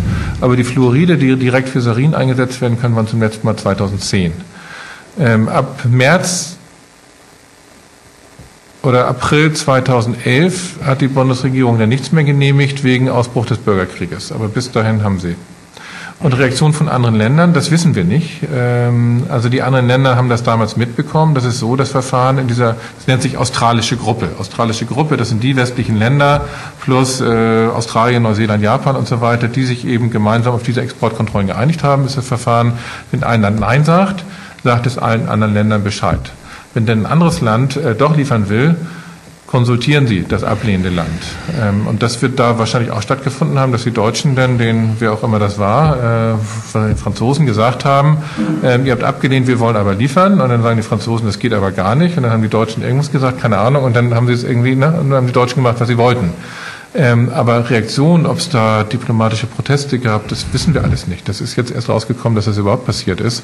Wir sind jetzt erstmal am Fischen, welches Land das wohl gewesen sein mag. Ähm, also über Genossen in den jeweiligen Parlamenten mal zu gucken, welches Land hat er mal abgelehnt, um dann irgendwann mal dahinter zu kommen. Was, was war es eigentlich? Du hattest noch eine Situation noch nicht eingegangen, dass der letzte Sarinland, soweit ich weiß, in der Situation der stattfand, wo gerade die UN Ja, vor Ort genau. waren, ein paar Kilometer von denen entfernt. Mhm. Also ich halte die syrische Regierung für sehr rational, muss ich sagen. Man kann sich übrigens auch ähm, nur das syrische Fernsehen oder es gibt auch deutschsprachige Radiosendungen täglich, kann man sich im Internet ansehen und anhören, dann merkt man, das ist kein Küchenkabinett, was da regiert, sondern das hat vielleicht eine Tradition, entweder in der war man rein oder nicht, aber es eine sehr rational agierende Regierung. Und die sind doch nicht so irrsinnig, dass in der Situation jetzt ähm, ein Angriff mit äh, Senfgas oder mit Sarin oder was auch immer da starten, äh, wo die Inspektoren von ihnen gerade ins Land gegeben. Nee, se- sehe ich ähnlich. Also das finde ich auch ein starkes Argument dagegen, dass sie es nicht tun. Aber nochmal, ähm, es gibt zwei Situationen, die, die das dann trotzdem genauso erklären können. Das eine ist, wo eigentlich viele von ausgehen. Ich finde das falsch, dass das so als hingenommen wird, aber viele gehen davon aus, dass es ohne Einwilligung von Assad und der Regierung war, sondern eine entweder Armeeeinheit oder, oder regierungstreue Miliz äh, hat das gemacht nach dem Motto, wir lassen uns doch von der UN hier nicht kontrollieren, jetzt zeigen wir dir mal, wo der Hammer hängt. So, ne? Also sozusagen aus Selbstbewusstsein. Das ist das eine. Das andere kann wirklich eine Situation sein, das weiß ich von diesen ganzen internen Dokumenten, die wir über, über Saddam Hussein und Irak gesehen haben damals, ähm, der steht natürlich auch im Konflikt. Ne? Er hat in seinem Regime und, und in seinen Unterstützern hat er Hardliner, hat er Falken, hat er Tauben und so weiter. Und da gibt es auch, ne, wie bei uns in der Linken, Streit um die Linie. Ne? Und es kann ganz einfach die Situation sein, dass er unter ziemlichem Druck war, zu zeigen, irgendwie, dass er äh, nicht einknickt vor dem Westen, äh, vor dem Erzfeind USA und was auch immer, sondern dass er ihnen jetzt einfach mal klare Kante zeigt und sagt, leckt uns, ihr könnt uns gar nichts. Und deswegen genau an dem Tag, wo sie da reinkommen, das tun. Ich sag, die Entscheidung, politische Entscheidungen, nee, nochmal, politische Entscheidungen fallen zu 90 Prozent oder 95 Prozent aus innenpolitischen Gründen. Wir beobachten Syrien immer mit dem außenpolitischen Blick. Außenpolitisch ist das totaler Irrsinn. Innenpolitisch kann das ganz viel Sinn gemacht haben. Das dürft ihr nie vergessen. Wenn, wenn andere Länder auf Deutschland gucken, beurteilen sie Merkels Politik immer nach ihrer Außenpolitik. Dass 90 Prozent ihrer Entscheidungen innenpolitisch, mit Blick auf eine Wahl, mit Blick, was, was, was weiß denn einer in Spanien oder Griechenland, dass gerade eine NRW-Wahl war? Und weswegen sie deswegen bestimmte äh, Entscheidungen trifft, die von außen völlig ehrwitzig anmuten, aber in der Logik einer Kanzlerin, die gerade eine große Wahl im größten Bundesland zu gewinnen, gewinnen will, äh, plötzlich ganz viel Sinn macht. Und genau so müssen wir uns Syrien vorstellen. Die haben natürlich innenpolitisch Konflikte. Gerade in einem Bürgerkrieg gibt es natürlich einen Militärapparat, der, der gerne mehr Freiheiten sich erkämpfen will irgendwie und nicht einer diplomatischen Nein sein will. All das müssen wir mitdenken und ich kann das gar nicht mitdenken. Ich weiß überhaupt nicht, welche Dynamiken da sind und deswegen ist es zu einfach, nur außenpolitisch zu denken. Ich, ich stimme dir vollkommen zu, das ist mein Gedanke von Anfang an, das kann gar nicht sein. Die landen in Damaskus und in der Nacht danach läuft der Angriff. Das muss eine Provokation der Rebellen sein. Aber ich bin mittlerweile, denke ich, ich bin nicht in diesem syrischen Führungszirkel, ich kann das nicht beurteilen. Ich halte nicht für Selbstmord, das mal im Ansatz Ja. Aber du siehst ja das Ergebnis, das war nicht selbstmörderisch, im Gegenteil, ähm, sie haben gewonnen. damit und nicht verloren. Naja, das war bloß zugestimmt, diese Debatte. Kein anderes Land bisher gemacht hat. Nee, klar, aber, aber trotzdem in dieser ganzen Bürgerkriegssituation, dass jetzt möglicherweise es doch zu, zu, zu, zu Verhandlungen kommt, momentan ist Assad in der Situation der Stärke. Im Moment nützt ihm das alles. Ja, genau. Aber also insofern, lass uns da nicht weiter Okay, drüber ja. spekulieren.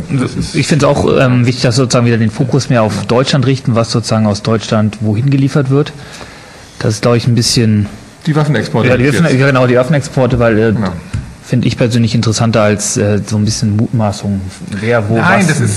Ich finde das ganz, ganz wichtig, dass wir diese Mutmaßung machen, aber ich finde auch, jetzt brechen wir ab und jetzt kommen nämlich schöne Bilder ähm, von schönen Panzern aus dem schönen Abu Dhabi. Ähm, ich war jetzt, bin jetzt seit vier Jahren im Bundestag und mache irgendwie von Anfang an diese Waffenexporte und ich muss sagen, ähm, eine der beiden spannendsten Reisen war wirklich diese Reise nach Abu Dhabi im Frühjahr. Da findet alle zwei Jahre die IDEX statt. IDEX ist eine der weltgrößten Waffenmessen der Welt, mitten im arabischen Raum. Und ähm, Deutschland war da massenhaft vertreten. Also war wirklich, glaube ich, also von den Standgrößen her und von der Anzahl der Aussteller waren über 60 Aussteller. Ähm, mit der größte Aussteller war Deutschland und natürlich auch vertreten direkt äh, an der Grenze zu Saudi-Arabien der Leopard-Panzer. Das ist der Leo 2, der ist da auch ausgestellt worden, natürlich, weil Saudi-Arabien kauft ihn gerade, Katar kauft ihn gerade. Die wollen ihn auch woanders hin verkaufen. Nicht fehlen durfte auch Heckler und Koch. Ähm, und also, was ich eigentlich spannend finde an dem Bild ist, das ist so, wie es auf der ganzen Messe war. Da laufen halt die Militärs, das sind jetzt hier gerade Araber, aber das sind eben Militärs aus der ganzen Welt, laufen auch in ihren Glitter, Glimmeruniformen, so gold behangen, ne, laufen sie denn da zu, zu fünft oder zu zehn rum und gehen von Stand zu Stand und lassen sich dann die Waffen da zeigen. Also das ist schon echt, ich habe irgendwann mal im Fernsehen gesagt, das ist wie auf jeder normalen Verbrauchermesse, wie auf der Hannover Messe. Der einzige Unterschied ist, sie zeigen nicht die Endprodukte, die zeigen da nicht die Leichenberge, ne? die zeigen nur die Waffen, aber die werden da genauso beworben wie auf jeder anderen Messe. Also die, die, die Osteuropäer bewerben die bevorzugt mit nackten Frauen, also da stehen dann so halbnackte Frauen am Panzer. Ähm, die Franzosen haben die, die Fremdenlegion hingeschickt und die führen dann irgendwie in Spielchen die, die französischen Rüstungsgüter vor und, und, und. Also es war echt, also wurde offen beworben. Ähm, was ich denn schon echt nicht erwartet hatte, war, dass die auch Polizeiprodukte so bewerben. Ich meine, das war, was jetzt Anfang diesen Jahres oder letzten Jahres? Das war Anfang letzten Jahres, glaube ich sogar. Komme schon wieder durcheinander.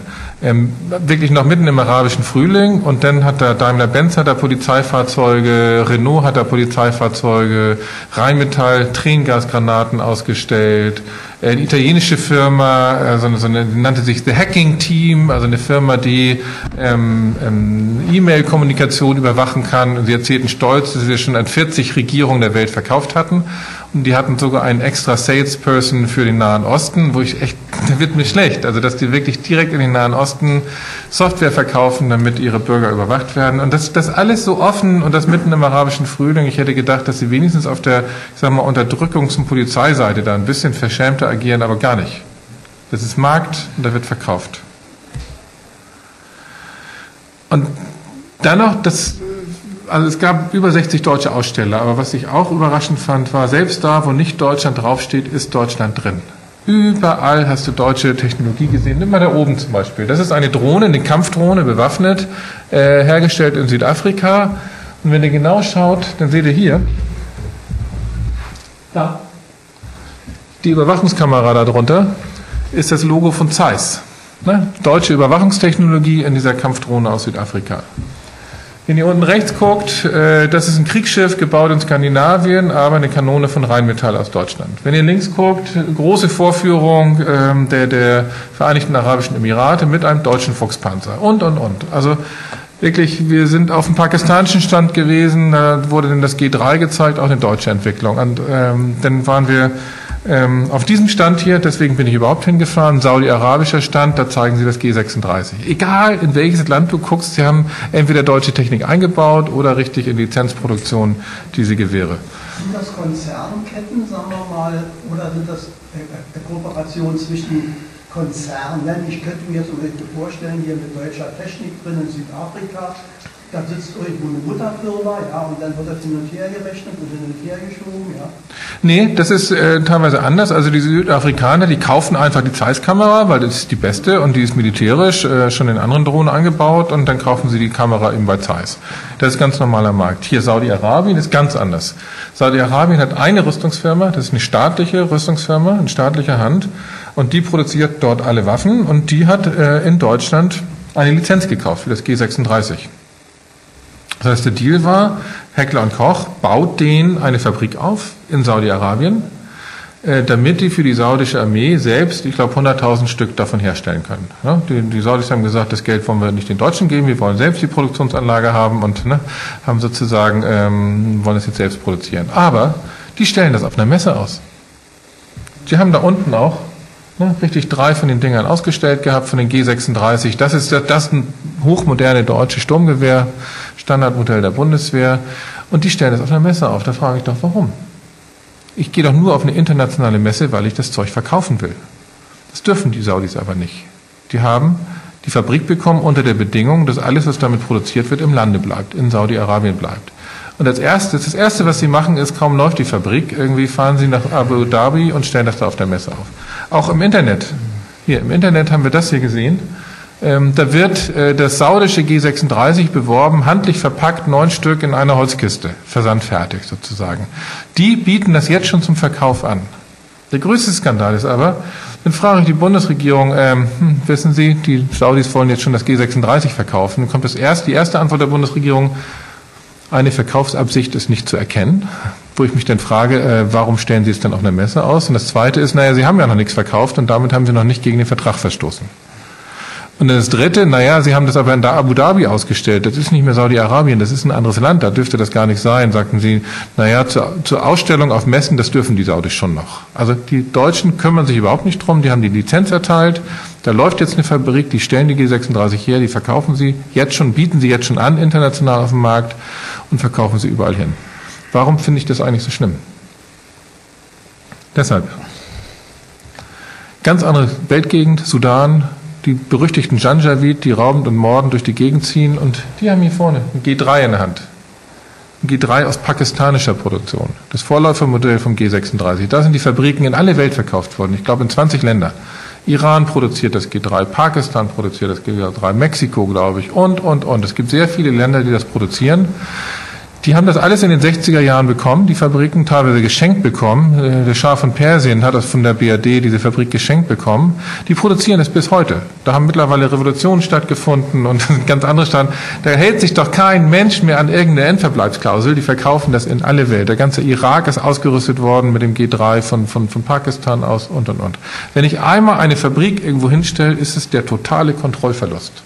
Und deswegen sagen wir, wenn irgendwann mal irgendwas verboten wird an Rüstungsexporten, ist das Wichtigste keine Fabriken mehr. Weil wenn ich eine Fabrik verkaufe, habe ich keine Kontrolle mehr. Die Fabriken laufen 50 Jahre, die Gewehre halten 50 Jahre. In 100 Jahren wird irgendwo auf der Welt noch jemand mit dem saudischen G36 erschossen, weil jetzt vor ein paar Jahren die Bundesregierung das genehmigt hat. So, zweite Geschichte. Das ist der Leopard-Panzer, der nach Saudi-Arabien gehen soll.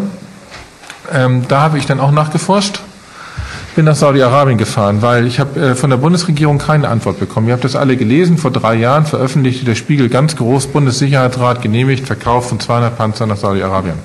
Leopard-Panzer. Die Saudis haben das seit 30 Jahren versucht, 30 Jahre lang hat die Regierung Nein gesagt, jetzt hat sie Ja gesagt. Die Bundesregierung selbst bestätigt gar nichts davon. Wir fragen nach und selbst bei Debatten im Parlament heißt es, es stellt sich ein de da vorne hin und sagt, naja, wir wissen ja gar nicht, ob das genehmigt worden ist, weil dieser Bundessicherheitsrat tagt ja geheim. Und deswegen kann auch er dazu nichts sagen.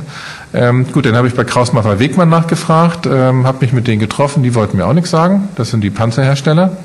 Und dann bin ich nach Saudi-Arabien gefahren und habe mich mit diesem Herrn getroffen, General al-Saleh. Äh, das ist der Chefeinkäufer der Saudis äh, für, für Waffen und Rüstungsgüter aller Art. Der hat mir auch nichts gesagt. Der hat mir nur gesagt, da wo ich da gerade sitze, ähm, da saß auch schon Krausmacher Wegmann. Aber das heißt natürlich nicht viel. Die Reise hat sich trotzdem gelohnt, weil auf der Fahrt zu diesem Treffen mit dem General al-Saleh, da sitzt sich dann so als Abgeordneter, sitzt man dann im Botschafterauto, wird man da rumgefahren und neben mir saß dann der deutsche Militärattaché.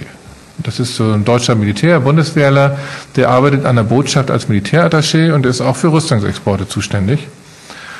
Und plötzlich fängt er an zu reden so auf der Fahrt, wir stehen im Stau und so sagt, ach, wissen Sie, Herr van Aken, das sind ja gar nicht nur 200 Panzer, das sind 270 Panzer, um die das geht und erzählte mir die ganze Geschichte von A bis Z. Irgendwie hat er nicht mitgekriegt, dass das alles geheim ist und neben mir saß ein Reporter von der Zeit und der hat es dann zwei Wochen später auch in der Zeit veröffentlicht. Das war ganz gut. Also so hat man zum ersten Mal eine offizielle Bestätigung bekommen, ja, es gibt diesen Deal und es geht um 270 Panzer, die nach Saudi-Arabien verkauft werden sollen. Ähm, das ist nur die Spitze des Eisberges. Ganz Deutschland redet über diese 200 Panzer oder 270 Panzer für Saudi-Arabien, aber die Mengen, die offiziell für den Export genehmigt werden, sind gigantisch. Äh, die letzte Zahl, die wir haben, ist die von 2011. Da wurden Genehmigungen für Rüstungsexporte im Wert von 10,8 Milliarden Euro erteilt. 10,8 Milliarden. Absoluter Rekordwert. Aber auch wenn man das mal so, das schwankt ganz stark von Jahr zu Jahr, weil mal sind mal drei Schiffe dabei, das sind dann gleich drei Milliarden mehr. Aber so im Schnitt sieht man, dass das eigentlich kontinuierlich ansteigt. Auch von der ersten rot-grün zur zweiten rot-grünen Regierung und dann zur, zur großen Koalition und dann ähm, jetzt zu, zu schwarz-gelb. Es ist immer weiter angestiegen. Nächste Woche Mittwoch wird der 2012er Bericht veröffentlicht. Äh, meine Vermutung ist, dass es nochmal ein Rekordjahr wird. Alle Zahlen, die wir bis jetzt haben, deuten das an. Wir werden es nächste Woche genauer wissen. Das sind alles legale Exporte. Die werden genehmigt von der Bundesregierung. Es gibt jedes Jahr 16.000 Anträge auf Rüstungsexporte. Davon werden 15.900 genehmigt. Es gibt genau, ich glaube, in dem Jahr 2011 waren es 106 Ablehnungen. Alles andere wird durchgefunken. An fast jedes Land der Welt darf fast jede Waffe geliefert werden. Die illegalen sind dann noch gar nicht mit drin. Kannst du mal sagen, wie groß der Anteil der Waffen ist, die eigentlich nur zur inneren Repression verwendet werden können? Zum Beispiel bei den Panzern. Das ist, das ist, nee, das ist relativ schwierig zu sagen, weil was ist denn nur für, für innere Repression? Zum Beispiel der Leopard-Panzer. Den kauft sich kein Land nur zur inneren Repression. Dafür ist er völlig oversized. Also das ist wirklich so ein Kampfpanzer äh, für Panzerschlachten. Aber du kannst ihn auch verwenden für die innere Repression. Gerade die Version, die, die Saudi-Arabien gekauft hat, das ist der Leopard 2 A7 Plus, der ist extra ausgerüstet für den Häuserkampf. So, das heißt, zählt er jetzt dazu oder nicht? Ähm, er ist speziell dafür ausgerüstet, aber wenn es den nur um innere Repression ging, hätten sie den nicht geholt. Den Boxer zum Beispiel, den sie sich gekauft haben, der ist ausschließlich für die innere Repression, würde ich sagen. Ähm, das ist so ein Mannschaftswagen für die Nationalgarde. Ähm, immer aus, eigens ausgewiesen im Rüstungsexportbericht sind nur die Kleinwaffen die ja auch für beides sind, aber da würden wir immer sagen, das sind direkte Waffen auch für, für, für Polizeieinsätze, diese, diese Sturmgewehre, Maschinenpistolen und so weiter, die würde ich da drunter zählen, aber wir, haben, wir können da nie so eine klare Grenze ziehen, deswegen kann ich die Zahlen nicht sagen. Und bei großen Schiffen, also die großen Summen sind ja große Schiffe, Flugzeuge, ja, selbst bei, bei Flugzeugen und Hubschraubern kannst du das nicht ausschließen. Ne? Das ist immer so eine. Aber schätzt du so anteilmäßig? Würdest du sagen, ein Drittel, zwei Drittel oder so? Kannst du das ungefähr? Nee, also wenn ich, ich sag mal so, die, die gekauft werden, speziell für innere Repression, das ist wahrscheinlich weit unterm Viertel oder ein Fünftel, weil, weil das, was richtig viel Geld kostet, das sind die, die tatsächlich eher Kriegswaffen, die dann auch mal gebraucht werden für die innere Repression. Also insofern ist der, der ich sag mal, der, der monetäre Anteil wahrscheinlich eher sehr gering. Wir wissen, dass die Kleinwaffen nur zwischen 70 und 100 Millionen Euro sind. Das ist ganz viel Kleinwaffe. Ne? Also ein so, ein Sturmgewehr kostet Tausender. Das heißt, bei 100 Millionen, da hast du schon richtig viele von diesen Dingern verkauft. Aber das ist anteilmäßig an den 10 Milliarden ist das natürlich nur ein Prozent. Ne, ach so, Entschuldigung. Ich noch eine Frage. Ja. 10,8 Milliarden 2011, wie hängt das mit dem arabischen Frühling zusammen? Ähm, ich glaube gar nicht. Ähm, das gab überhaupt keinen Einschnitt durch den arabischen Frühling, ähm, weder in die eine noch in die andere Richtung, muss man sagen. Also es wurden, äh, ich glaube, sogar die U-Boote für Ägypten, die können sogar noch in 2011 gewesen sein. Vielleicht sind sie 2012 gewesen. Also insofern, ähm, es gab mal einen ganz kurzen Zeitraum, wo sie gesagt haben, wir setzen die Genehmigung für Ägypten aus. Hinterher stellte sich raus, das war nur ein paar Wochen und da gab es überhaupt keine Verzögerung, ähm, trotz des arabischen Frühlings. Wir konnten noch nicht feststellen, dass es irgendwie eine Steigerung gab. Wir haben auch spezifisch abgefragt, nochmal den, den, den äh, Maghreb und arabischen Raum und so weiter. Also es geht weder nach oben noch unten. Dass es ein Rekordjahr ist, hat mit zwei Dingen zu tun. Das eine ist ein Computerfehler, den sie hatten. Ähm, deswegen ist im Jahr davor so wenig gewesen und das muss man eigentlich mitteln sozusagen. Ähm, aber dann landet man immer noch beim Schnitt von 8 Milliarden und das ist genau der Schnitt, den, den, den Merkel in den letzten Jahren hatte. 8 Milliarden oder so. ähm, die sind einfach hemmungslos. Die sagen nicht mehr nein. Also bis dahin, dass sie jetzt die 270 Panzer für, für Saudi-Arabien genehmigt haben, das ist die totale hemmungslos bei den Rüstungsexporten. Es gibt eigentlich kaum noch ein Land, in dem nicht mehr geliefert wird. Und daher kommt das zustande. Ähm, jetzt auch mal eine Frage von mir. Und zwar kann man dann sagen, es wird ja immer damit argumentiert, daran hängen sozusagen sind ja auch letztendlich Steuergelder. Wie viel bleibt sozusagen dem deutschen Staat bei sowas hängen von den 10 Milliarden? Ähm, minus ein paar Dutzend Millionen. Ähm, also all das Geld, diese 10,8 Milliarden, das sind keine Einnahmen des Staates, sondern es sind Genehmigungen, die die Regierung erteilt und das sind privat eingenommene Gelder. Private Umsätze der privaten Firma Heckler und Koch, Krausmacher Wegmann, Rheinmetall und so weiter. Ähm, Gut, jetzt kannst du sagen, natürlich, äh, wenn die Panzer verkaufen, dann arbeiten Leute, die zahlen Lohnsteuer und so weiter. Das heißt, da kommt ein bisschen was rein. Aber das wird vorher um ein Mehrfaches investiert. Wir haben äh, wunderschön, das kommt gleich noch. Mhm. Okay. Kommt das hier jetzt schon? Na, siehst du, kommt gleich auf der nächsten Folie deine Antwort. Ähm, Förderung von Rüstungsexporten. Investiert die Bundesregierung wahnsinnig viel. Wir haben da jetzt mehrere Anfragen gestellt. Das ist auch schön neulich bei Kontraste gelaufen. Also erstmal fangen wir an mit den Militärattachés. Ähm, die haben auch richtig den Auftrag, äh, Rüstungsexporte ähm, zu fördern.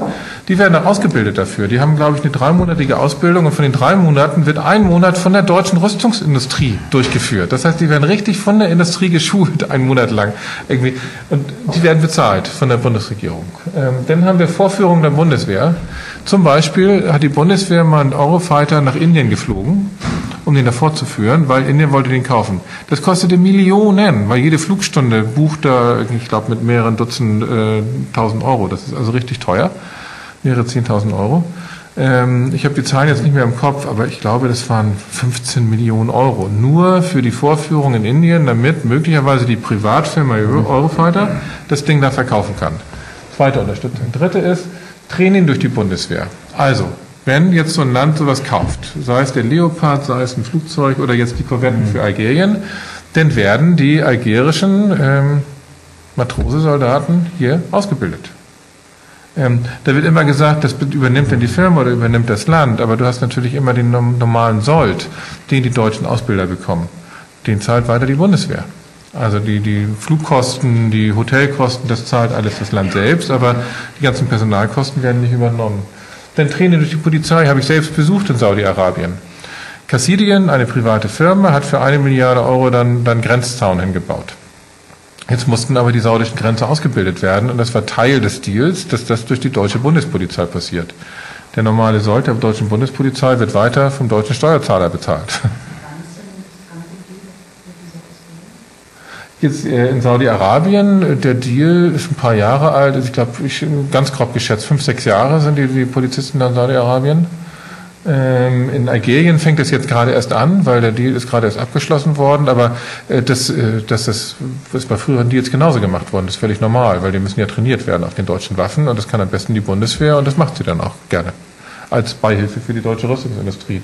Und dann gibt es natürlich noch die Hermes-Bürgschaften, das sind so Ausfallbürgschaften, das heißt, wenn ähm, der, der, der, das Land am Ende nicht zahlt, das Empfängerland, dann muss eben der deutsche Steuerzahler einspringen. Und da ist dieser eine Skandal 700 Millionen für U-Boote nach Ägypten. Ey, das, ich fand das unglaublich. Das gab den arabischen Frühling, das gab den Umsturz in Ägypten im Sommer 2011. Ein paar Monate nach dem Umsturz verkauft eine deutsche Firma den ähm, ähm, U-Boote das wird genehmigt von der Bundesregierung und die Bundesregierung gibt noch eine Hermesbürgschaft, die den Deal gegen Revolutionen absichert. Mitten in einer Revolution. Das heißt, das ist ein absoluter Freifahrtschein äh, für, für die Werft in Kiel. Egal, was in Ägypten passiert, das Geld kriegen wir auf jeden Fall. Und wenn es dann noch eine Revolution gibt und die kaufen das U-Boot nicht, müssen wir zahlen. Also das ist diese Förderung der Waffenexporte, wo es nur geht, kostet so viel Geld, dass also am Ende der Steuerzahler mehr belastet wird, als er davon hat. Hm? Ja, ich habe noch eine Frage. Sind in den, in den deutschen Rüstungsschmieden sind die gewerkschaftsfrei. Oder falls es dort Gewerkschaftsorganisationen gibt, ist denen das alles egal, was die produzieren, wo das hinkommt und gegen wen das eingesetzt mhm. wird? Ich sammle mal. Und dann. Mhm. Erstmal da und dann. Nur ganz kurze Frage, und zwar gibt es eine Zahl, wie viele Deutsche in der Rüstungsindustrie arbeiten? Mhm. Und dann Sie außen? Also ich wollte eigentlich nur eine Ergänzung Diese Herrensbürgschaften hat Bismarck eingeführt. Die sind eingeführt worden, als die Deutschen, äh, die, der Kolonialismus sich entwickelte und die verschiedenen ähm, Böhrmann und wie sie alle heißen, als die dort angefangen haben, deutsche Kolonien zu erobern, haben sie gesagt, das kann ja auch schief gehen. Und daraufhin hat die Bismarck-Regierung gesagt, naja, dann bezahlen wir euch den Schaden. Das wollte ich einfach nur ergänzt haben, das und vielleicht eine Antwort auf die Frage in der Rüstung arbeiten. Äh, wir haben mit, mit, bei einigen Vertretern der Linken Schwierigkeiten äh, zu erkennen, dass eigentlich äh, die Arbeiter, die in den Rüstungsfirmen arbeiten, abgesehen davon, dass sie gut bezahlt werden und einen sicheren Arbeitsplatz haben, dass ihnen offensichtlich nicht ausreichend bewusst ist, wofür sie eigentlich Waren produzieren. Denn das wird ja äh, in jedem Fall umgesetzt. Also Waffenproduktion hat ja den Sinn, wie Schuhproduktion und sonstige Produktion, dass das Zeug, was produziert wird, auch verbraucht wird. Aber Waffen werden in der Regel im Krieg verbraucht.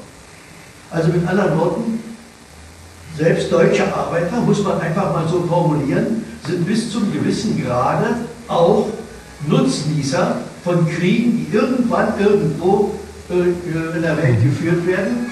Das gilt auch für diejenigen, die die Forschung betreiben, für neue Waffen und ähnliches mehr.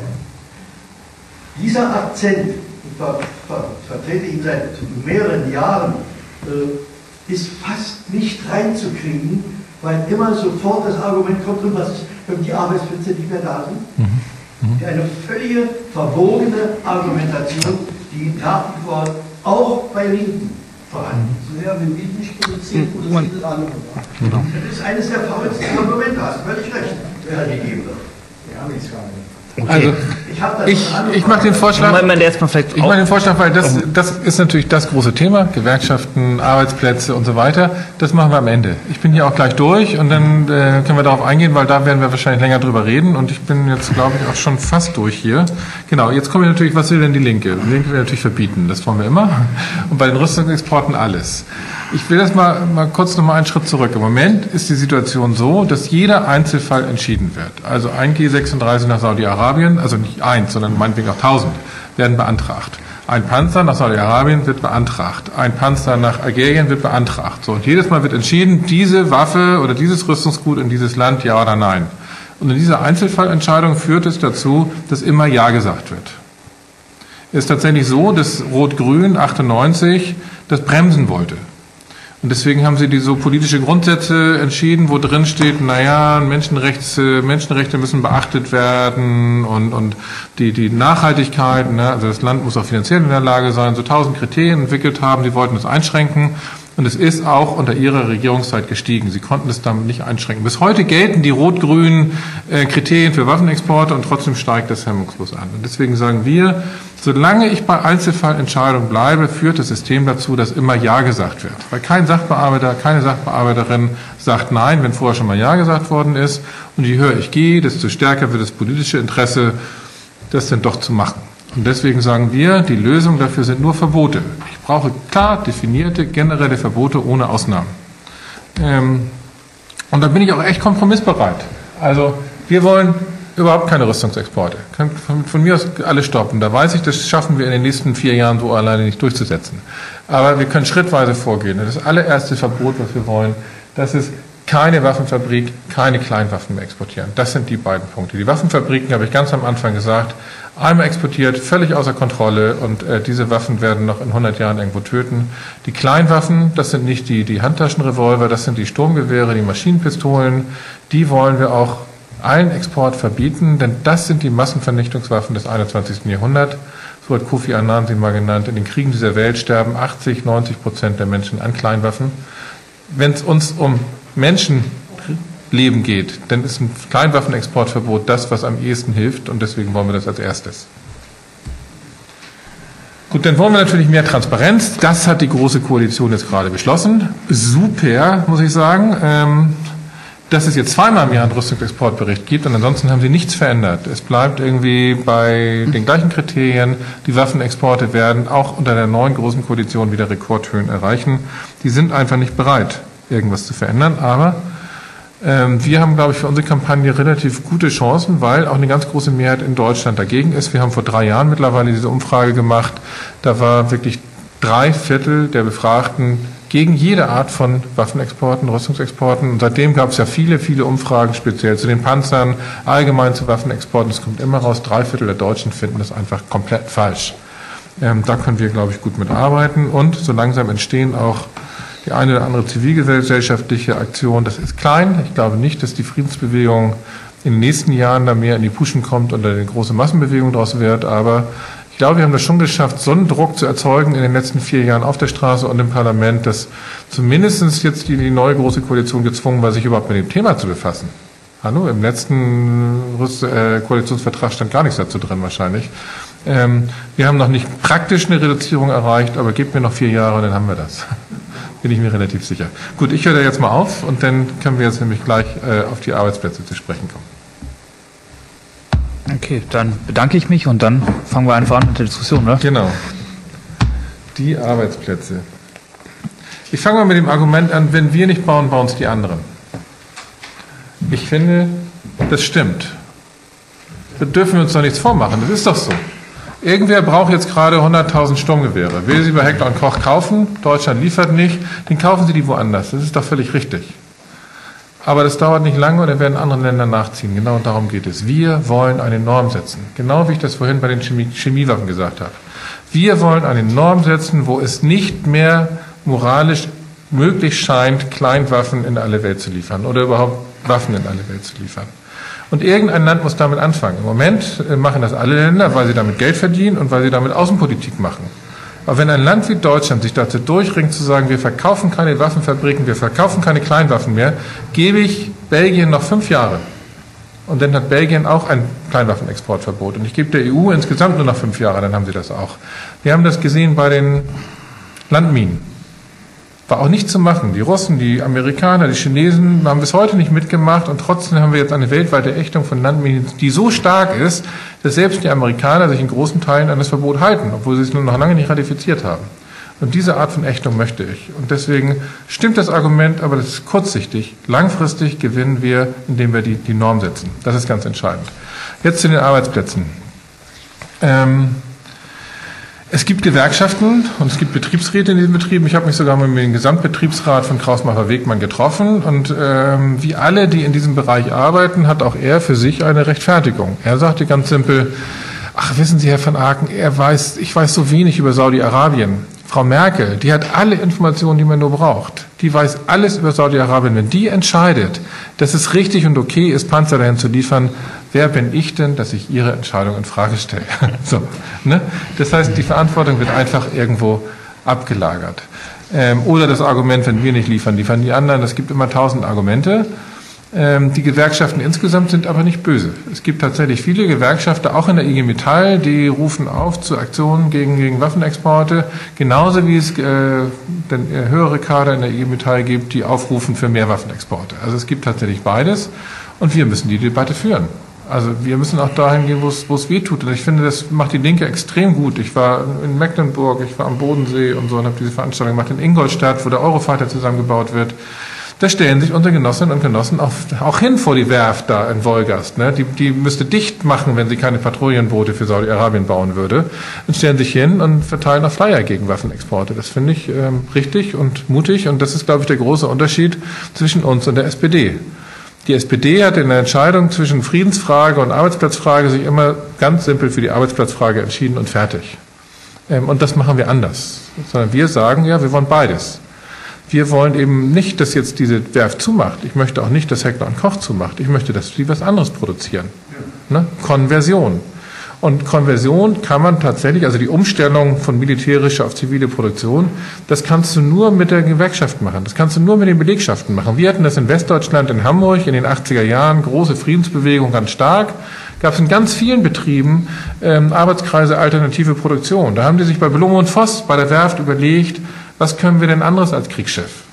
Haben Blockheizkraftwerk entwickelt und gebaut und so weiter. Also das geht nur mit den Belegschaften zusammen. Da kann sich kein Linker und kein Professor von außen hinsetzen und, und sich überlegen, was soll denn Heckler und Koch jetzt mal abbauen, sondern das müssen die zusammen entwickeln und dann auch machen. Dass die das machen, damit sie das machen und dann auch durchhalten, dafür brauchen wir politische Entscheidungen. Ich sage mal so, wenn wir jetzt hier in Berlin entscheiden, ähm, in fünf Jahren gibt es keine Kleinwaffenexporte mehr, das meint ihr, wie schnell Heckler und Koch mit der Konversion dabei ist. Klar, die wollen ihre Arbeitsplätze behalten. Das sollen sie auch, aber die sollen was Sinnvolles herstellen. Das ist unsere Antwort darauf und ich halte das für durchaus machbar. Ähm, zu dem gut bezahlt nochmal.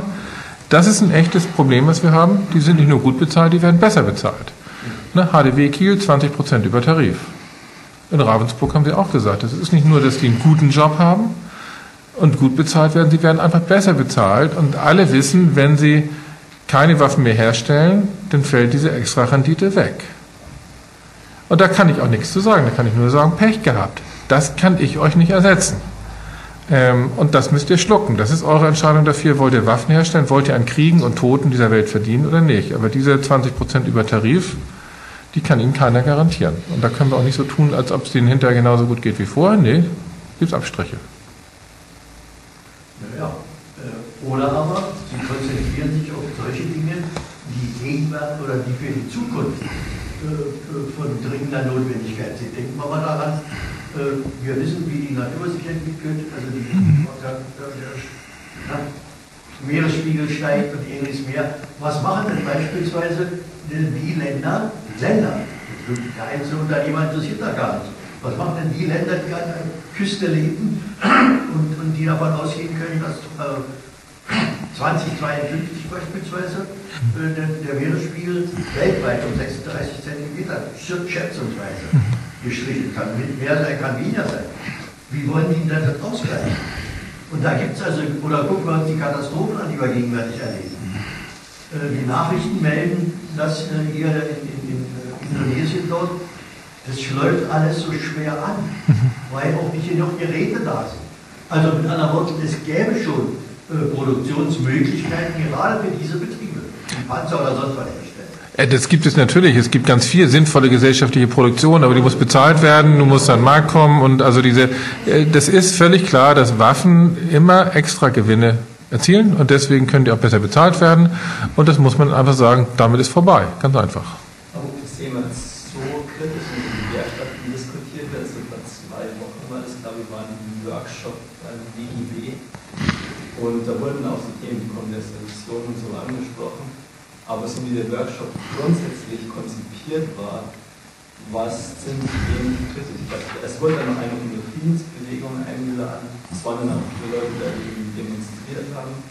So ist es dann schon zwei Seiten dargestellt worden, aber also ich weiß nicht. Ich bin erst seit kurzem in Berlin und erst seit kurzem in das Ganze ein bisschen War nur so das, was ich mitbekommen Nein, ich, also wie gesagt, es gibt, das sind alles Einzelpersonen und äh, die Gewerkschaften meiden das Thema, weil sie genau wissen, welches Konfliktpotenzial da drin ist. Ähm, weil die, die unterzeichnen alle Ostermarschaufrufe und gleichzeitig irgendwie für mehr Rüstungsexport und sie wissen, dass sie da einen Widerspruch haben. Ähm, und, und, aber ich glaube, da kann man mit arbeiten. Also wir haben zum Beispiel hier Klaus Ernst äh, von uns, der ist ja in der IG Metall, der hat sich auch mit IG Metall Betriebsräten in der Rüstungsindustrie getroffen. Äh, da gibt es auch welche, die das kritisch sehen. Das sind natürlich wenige, weil die sind erstmal ihren, ihren Kolleginnen und Kollegen verpflichtet und äh, die werden nicht, nicht wieder aufgestellt als Betriebsrat, wenn sie sagen, wir machen erstmal unseren Laden dicht. Also insofern äh, ist das für die natürlich schwierig. Da müssen wir konstruktiv mitarbeiten und eben nicht diesen blöden SPD-Fehler machen, dass man sagt, nee, Arbeitsplätze gehen über alles und deswegen vergessen wir an dieser einen Stelle mal den Frieden. Das geht nicht. Das ist schon schwieriger.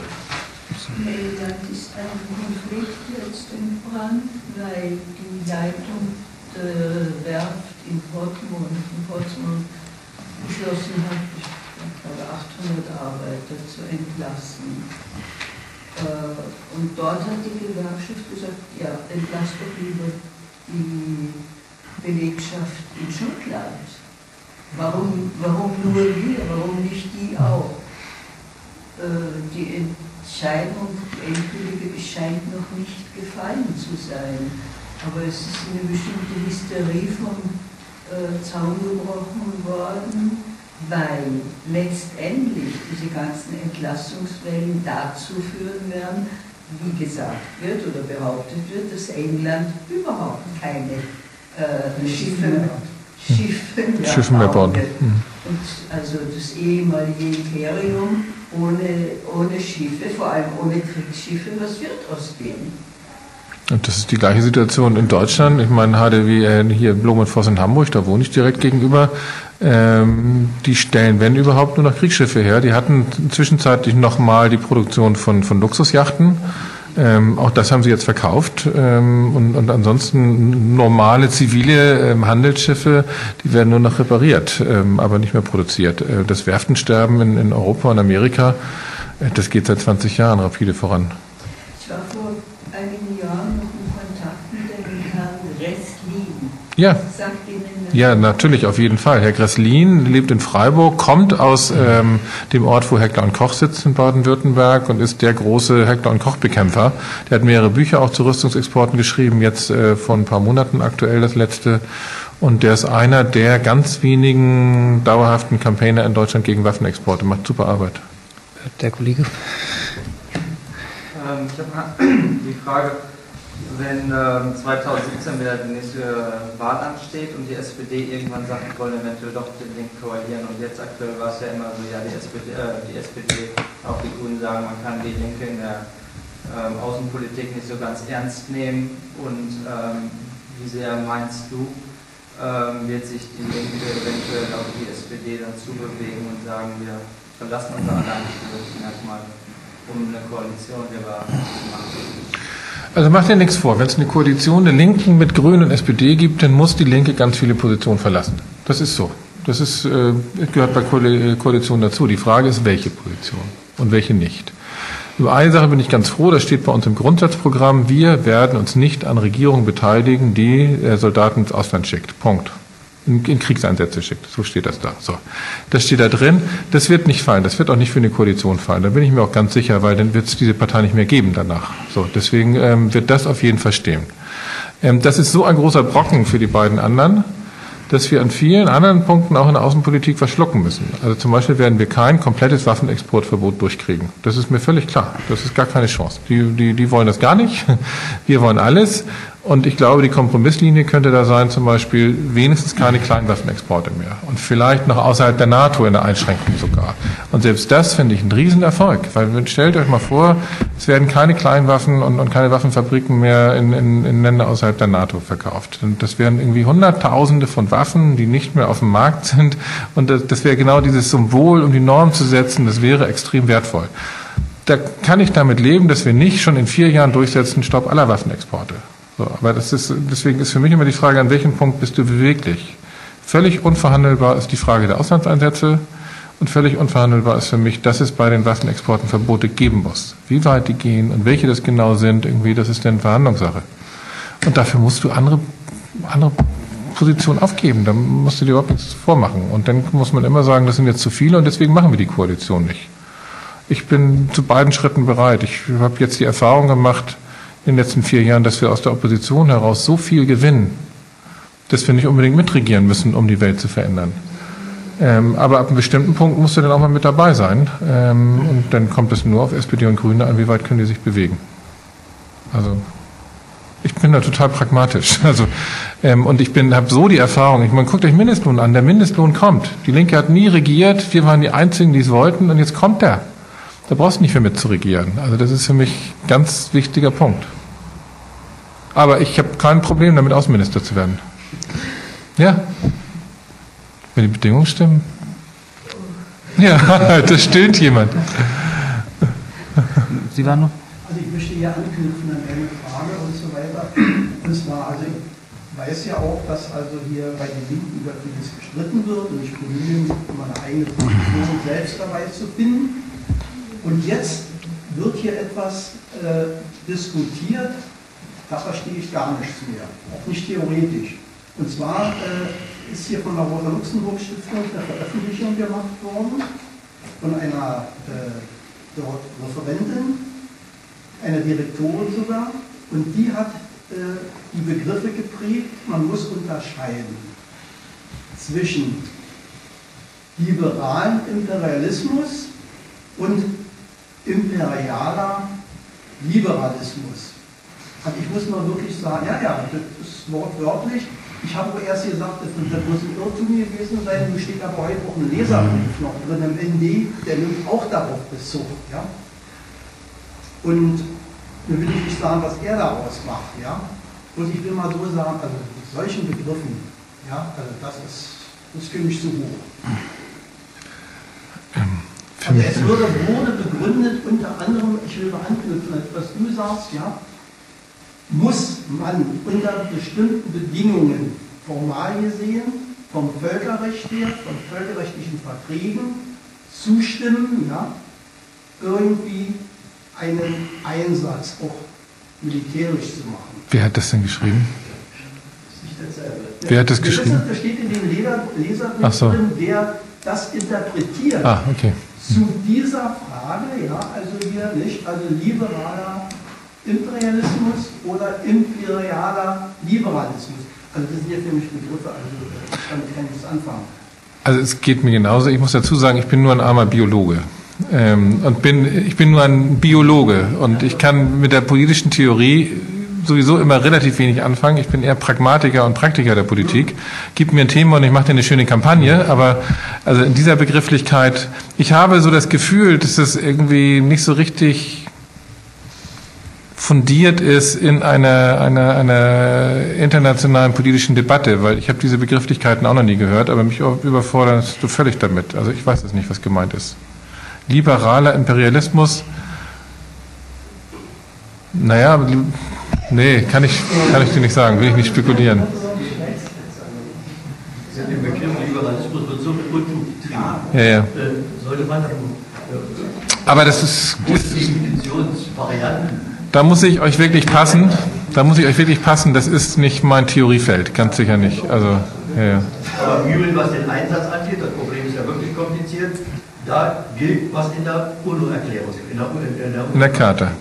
Das ist, da gibt es eine einzige Ausnahme, wenn jemand angegriffen wird, mit Recht auf Verteidigung, selbstverständlich an 1 und an 2, wenn die UNO gebeten wird, im Interesse der Souveränität etc. etc.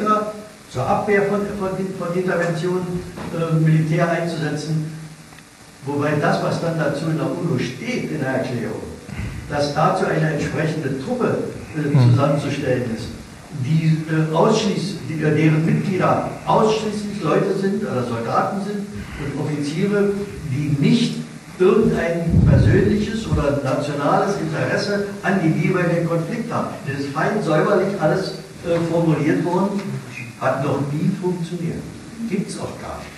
Also äh, insofern mit Liberalismus vorne, hinten, oben, unten, äh, liberalistisch oder sonst was, sollte man möglichst nicht. Ich würde aber, ich würde aber widersprechen, dass das so klar ist in der UN-Charta, denn ähm, der, äh, das Zauberwort ist hier Bedrohung für den Weltfrieden. Und wenn Bedrohung für den Weltfrieden, ja, ja, und diese Bedrohung für den Weltfrieden, jetzt gucke ich mir Libyen an. Die Libyen-Resolution der Franzosen und, und Engländer und Amerikaner hat auch mit Bedrohung für den Weltfrieden und das war eine, eine, eine imperialistische Intervention, würde ich jetzt mal sagen. Ähm, und äh, insofern, 40 formuliert, ja. Aber das ist sozusagen, Völkerrecht ist das, äh, was am Ende sich durchsetzt. Das ist das Problem. Ähm, und das können wir dann immer tausendmal sagen, das ist völkerrechtswidrig, das finde ich auch. Und trotzdem, äh, wenn sich das durchsetzt, dann, dann ist ein Bezug auf die UN-Karte an dem Punkt auch schwierig. Ich finde, ich halte sie nach wie vor hoch. Wir sagen ja auch nicht umsonst immer irgendwie zurück zum, zum, zum Kern der UN-Charta oder zum Ursprung der UN-Charta, aber äh, wir müssen aufpassen, dass wir nicht in Fahrwasser kommen, wo wir sagen, wenn es UN legitimiert ist, dann ist es okay, weil ich finde es nicht okay. Ich fand den Libyen-Einsatz nicht okay und andere auch nicht. Gibt es, dann noch mit zur Rüstungsindustrie, gibt es denn jetzt eine Zahl, wo man sagen kann, so viele Leute Ach ja. in Deutschland ungefähr Habe ich vergessen. Die Rüstungsindustrie selbst veröffentlicht Zahlen. Ähm, ursprünglich war es immer 80.000 arbeiten in der Rüstungsindustrie und dann ist immer meine Schätzung, grob die Hälfte wird wahrscheinlich exportiert, also 40.000. Aber das ist alles ganz grob geschätzt. Ähm, jetzt hat die Rüstungsindustrie im letzten Jahr nochmal neue Zahlen veröffentlicht, wo sie so das in verschiedenen Abstufungen machen. Waffen, also Kriegswaffen und Rüstungsgüter und dann noch Sekundärarbeitsplätze. Und das sind so Zahlen zwischen ein paar tausend bis ein paar hunderttausend sozusagen. Also ich bleibe einfach bei dieser Zahl 80.000 wahrscheinlich, 40.000 im Export. Ähm, das ist so in der Größenordnung der Schleckerfrauen, sag ich mal. Also viele, sehr viele, aber ähm, volkswirtschaftlich dann doch alles überschaubar. alles ist konzentriert auf die Rüstung, Reichweite dann? Jein. Also es gibt äh, wirklich so Bremen war mal ein Hotspot, ist immer noch so einer der Hotspots gewesen. Das hängt natürlich auch mit der, mit den, mit der Werften und so weiter zusammen. Ähm, und unten am Bodensee gibt's ganz viel. Ähm, die Zeppelin-Werke da und die, die, die, die Motoren, die daherkommen und ähm, also das, sozusagen die Flugindustrie kommt, kommt ganz stark vom Bodensee. Aber dann ist es auch, wie gesagt, bei Ingolstadt gibt es dann den, den Eurofighter, der zusammengeschraubt wird und Kassidien, die da sitzen. Also das, ich glaube, richtige Hotspots sind mir nur bekannt oder so vom Gefühl her würde ich sagen Bremen und, und Bodensee. Und es baut sich gerade so ein neuer Luft-Militär-Rüstungsstandort in Brandenburg auf. Da sind einige Firmen jetzt vom Bodensee hochgekommen. Warum, verstehen wir noch nicht so richtig.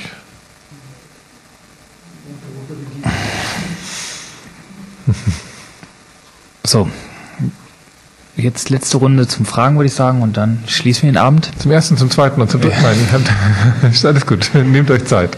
Ich habe auch Zeit mitgebracht. Eine andere Frage, und zwar, vorhin waren bei ähm, Saudi-Arabien, Türkei Russland Waffen aus Syrien. Und woher wisst ihr dann zum Beispiel sicher, dass die Waffen von da kommen, von da kommen? Oder sind es einfach Presseberichte, irgendwelche Zeugenberichte, zum Beispiel Human Rights Watch oder? Oder gibt es da dann wirklich auch im Auswärtigen Ausschuss, dass dann BNE-Mitarbeiter kommen und sagen, wir haben sicher Beweise, dass Waffen geliefert wurden? Also Nee, gar nicht. Also die, die Saudis sagen das, wir beliefern. Ähm, Türken, von der Türkei gibt es Augenzeugenberichte, also äh, Medico International, die sind da häufig vor Ort direkt an der Grenze, die sagen, ey, die, die, die laufen hier an dir vorbei, des Nachts sozusagen. Ähm, also das sind relativ gesicherte Berichte aus Russland. Auch die Russen haben gesagt, das sind offizielle Lieferungen sozusagen. Das ist ja von Staat zu Staat. Das ist ja tatsächlich das Einzige, was legal ist. Ne? Also das dürfen die sozusagen von Staat zu Staat. Ich finde es auch falsch. Aber also ich sage mal, die Belieferung einer Rebellengruppe ist sozusagen nicht mehr völkerrechtlich gedeckt, wäre illegal. Aber ähm, ich selbst kann der Waffe nicht ansehen, wenn man die auf dem Video sieht, irgendwie ist die da schon seit 20 Jahren im Land oder haben die Saudis die gerade geliefert oder die Russen, das kannst du gar nicht sagen. Und das einzige Briefing, was wir mal gekriegt haben, das betraf eben die israelischen Luftangriffe. Und da wurde eben gesagt, dass da wurden auch Bilder gezeigt von Raketen, relativ deutlich auch, und dass das eben die gerade am Vortag aus Russland gelandet werden, behauptet der BND. Hm, kann ich auch nicht nachprüfen.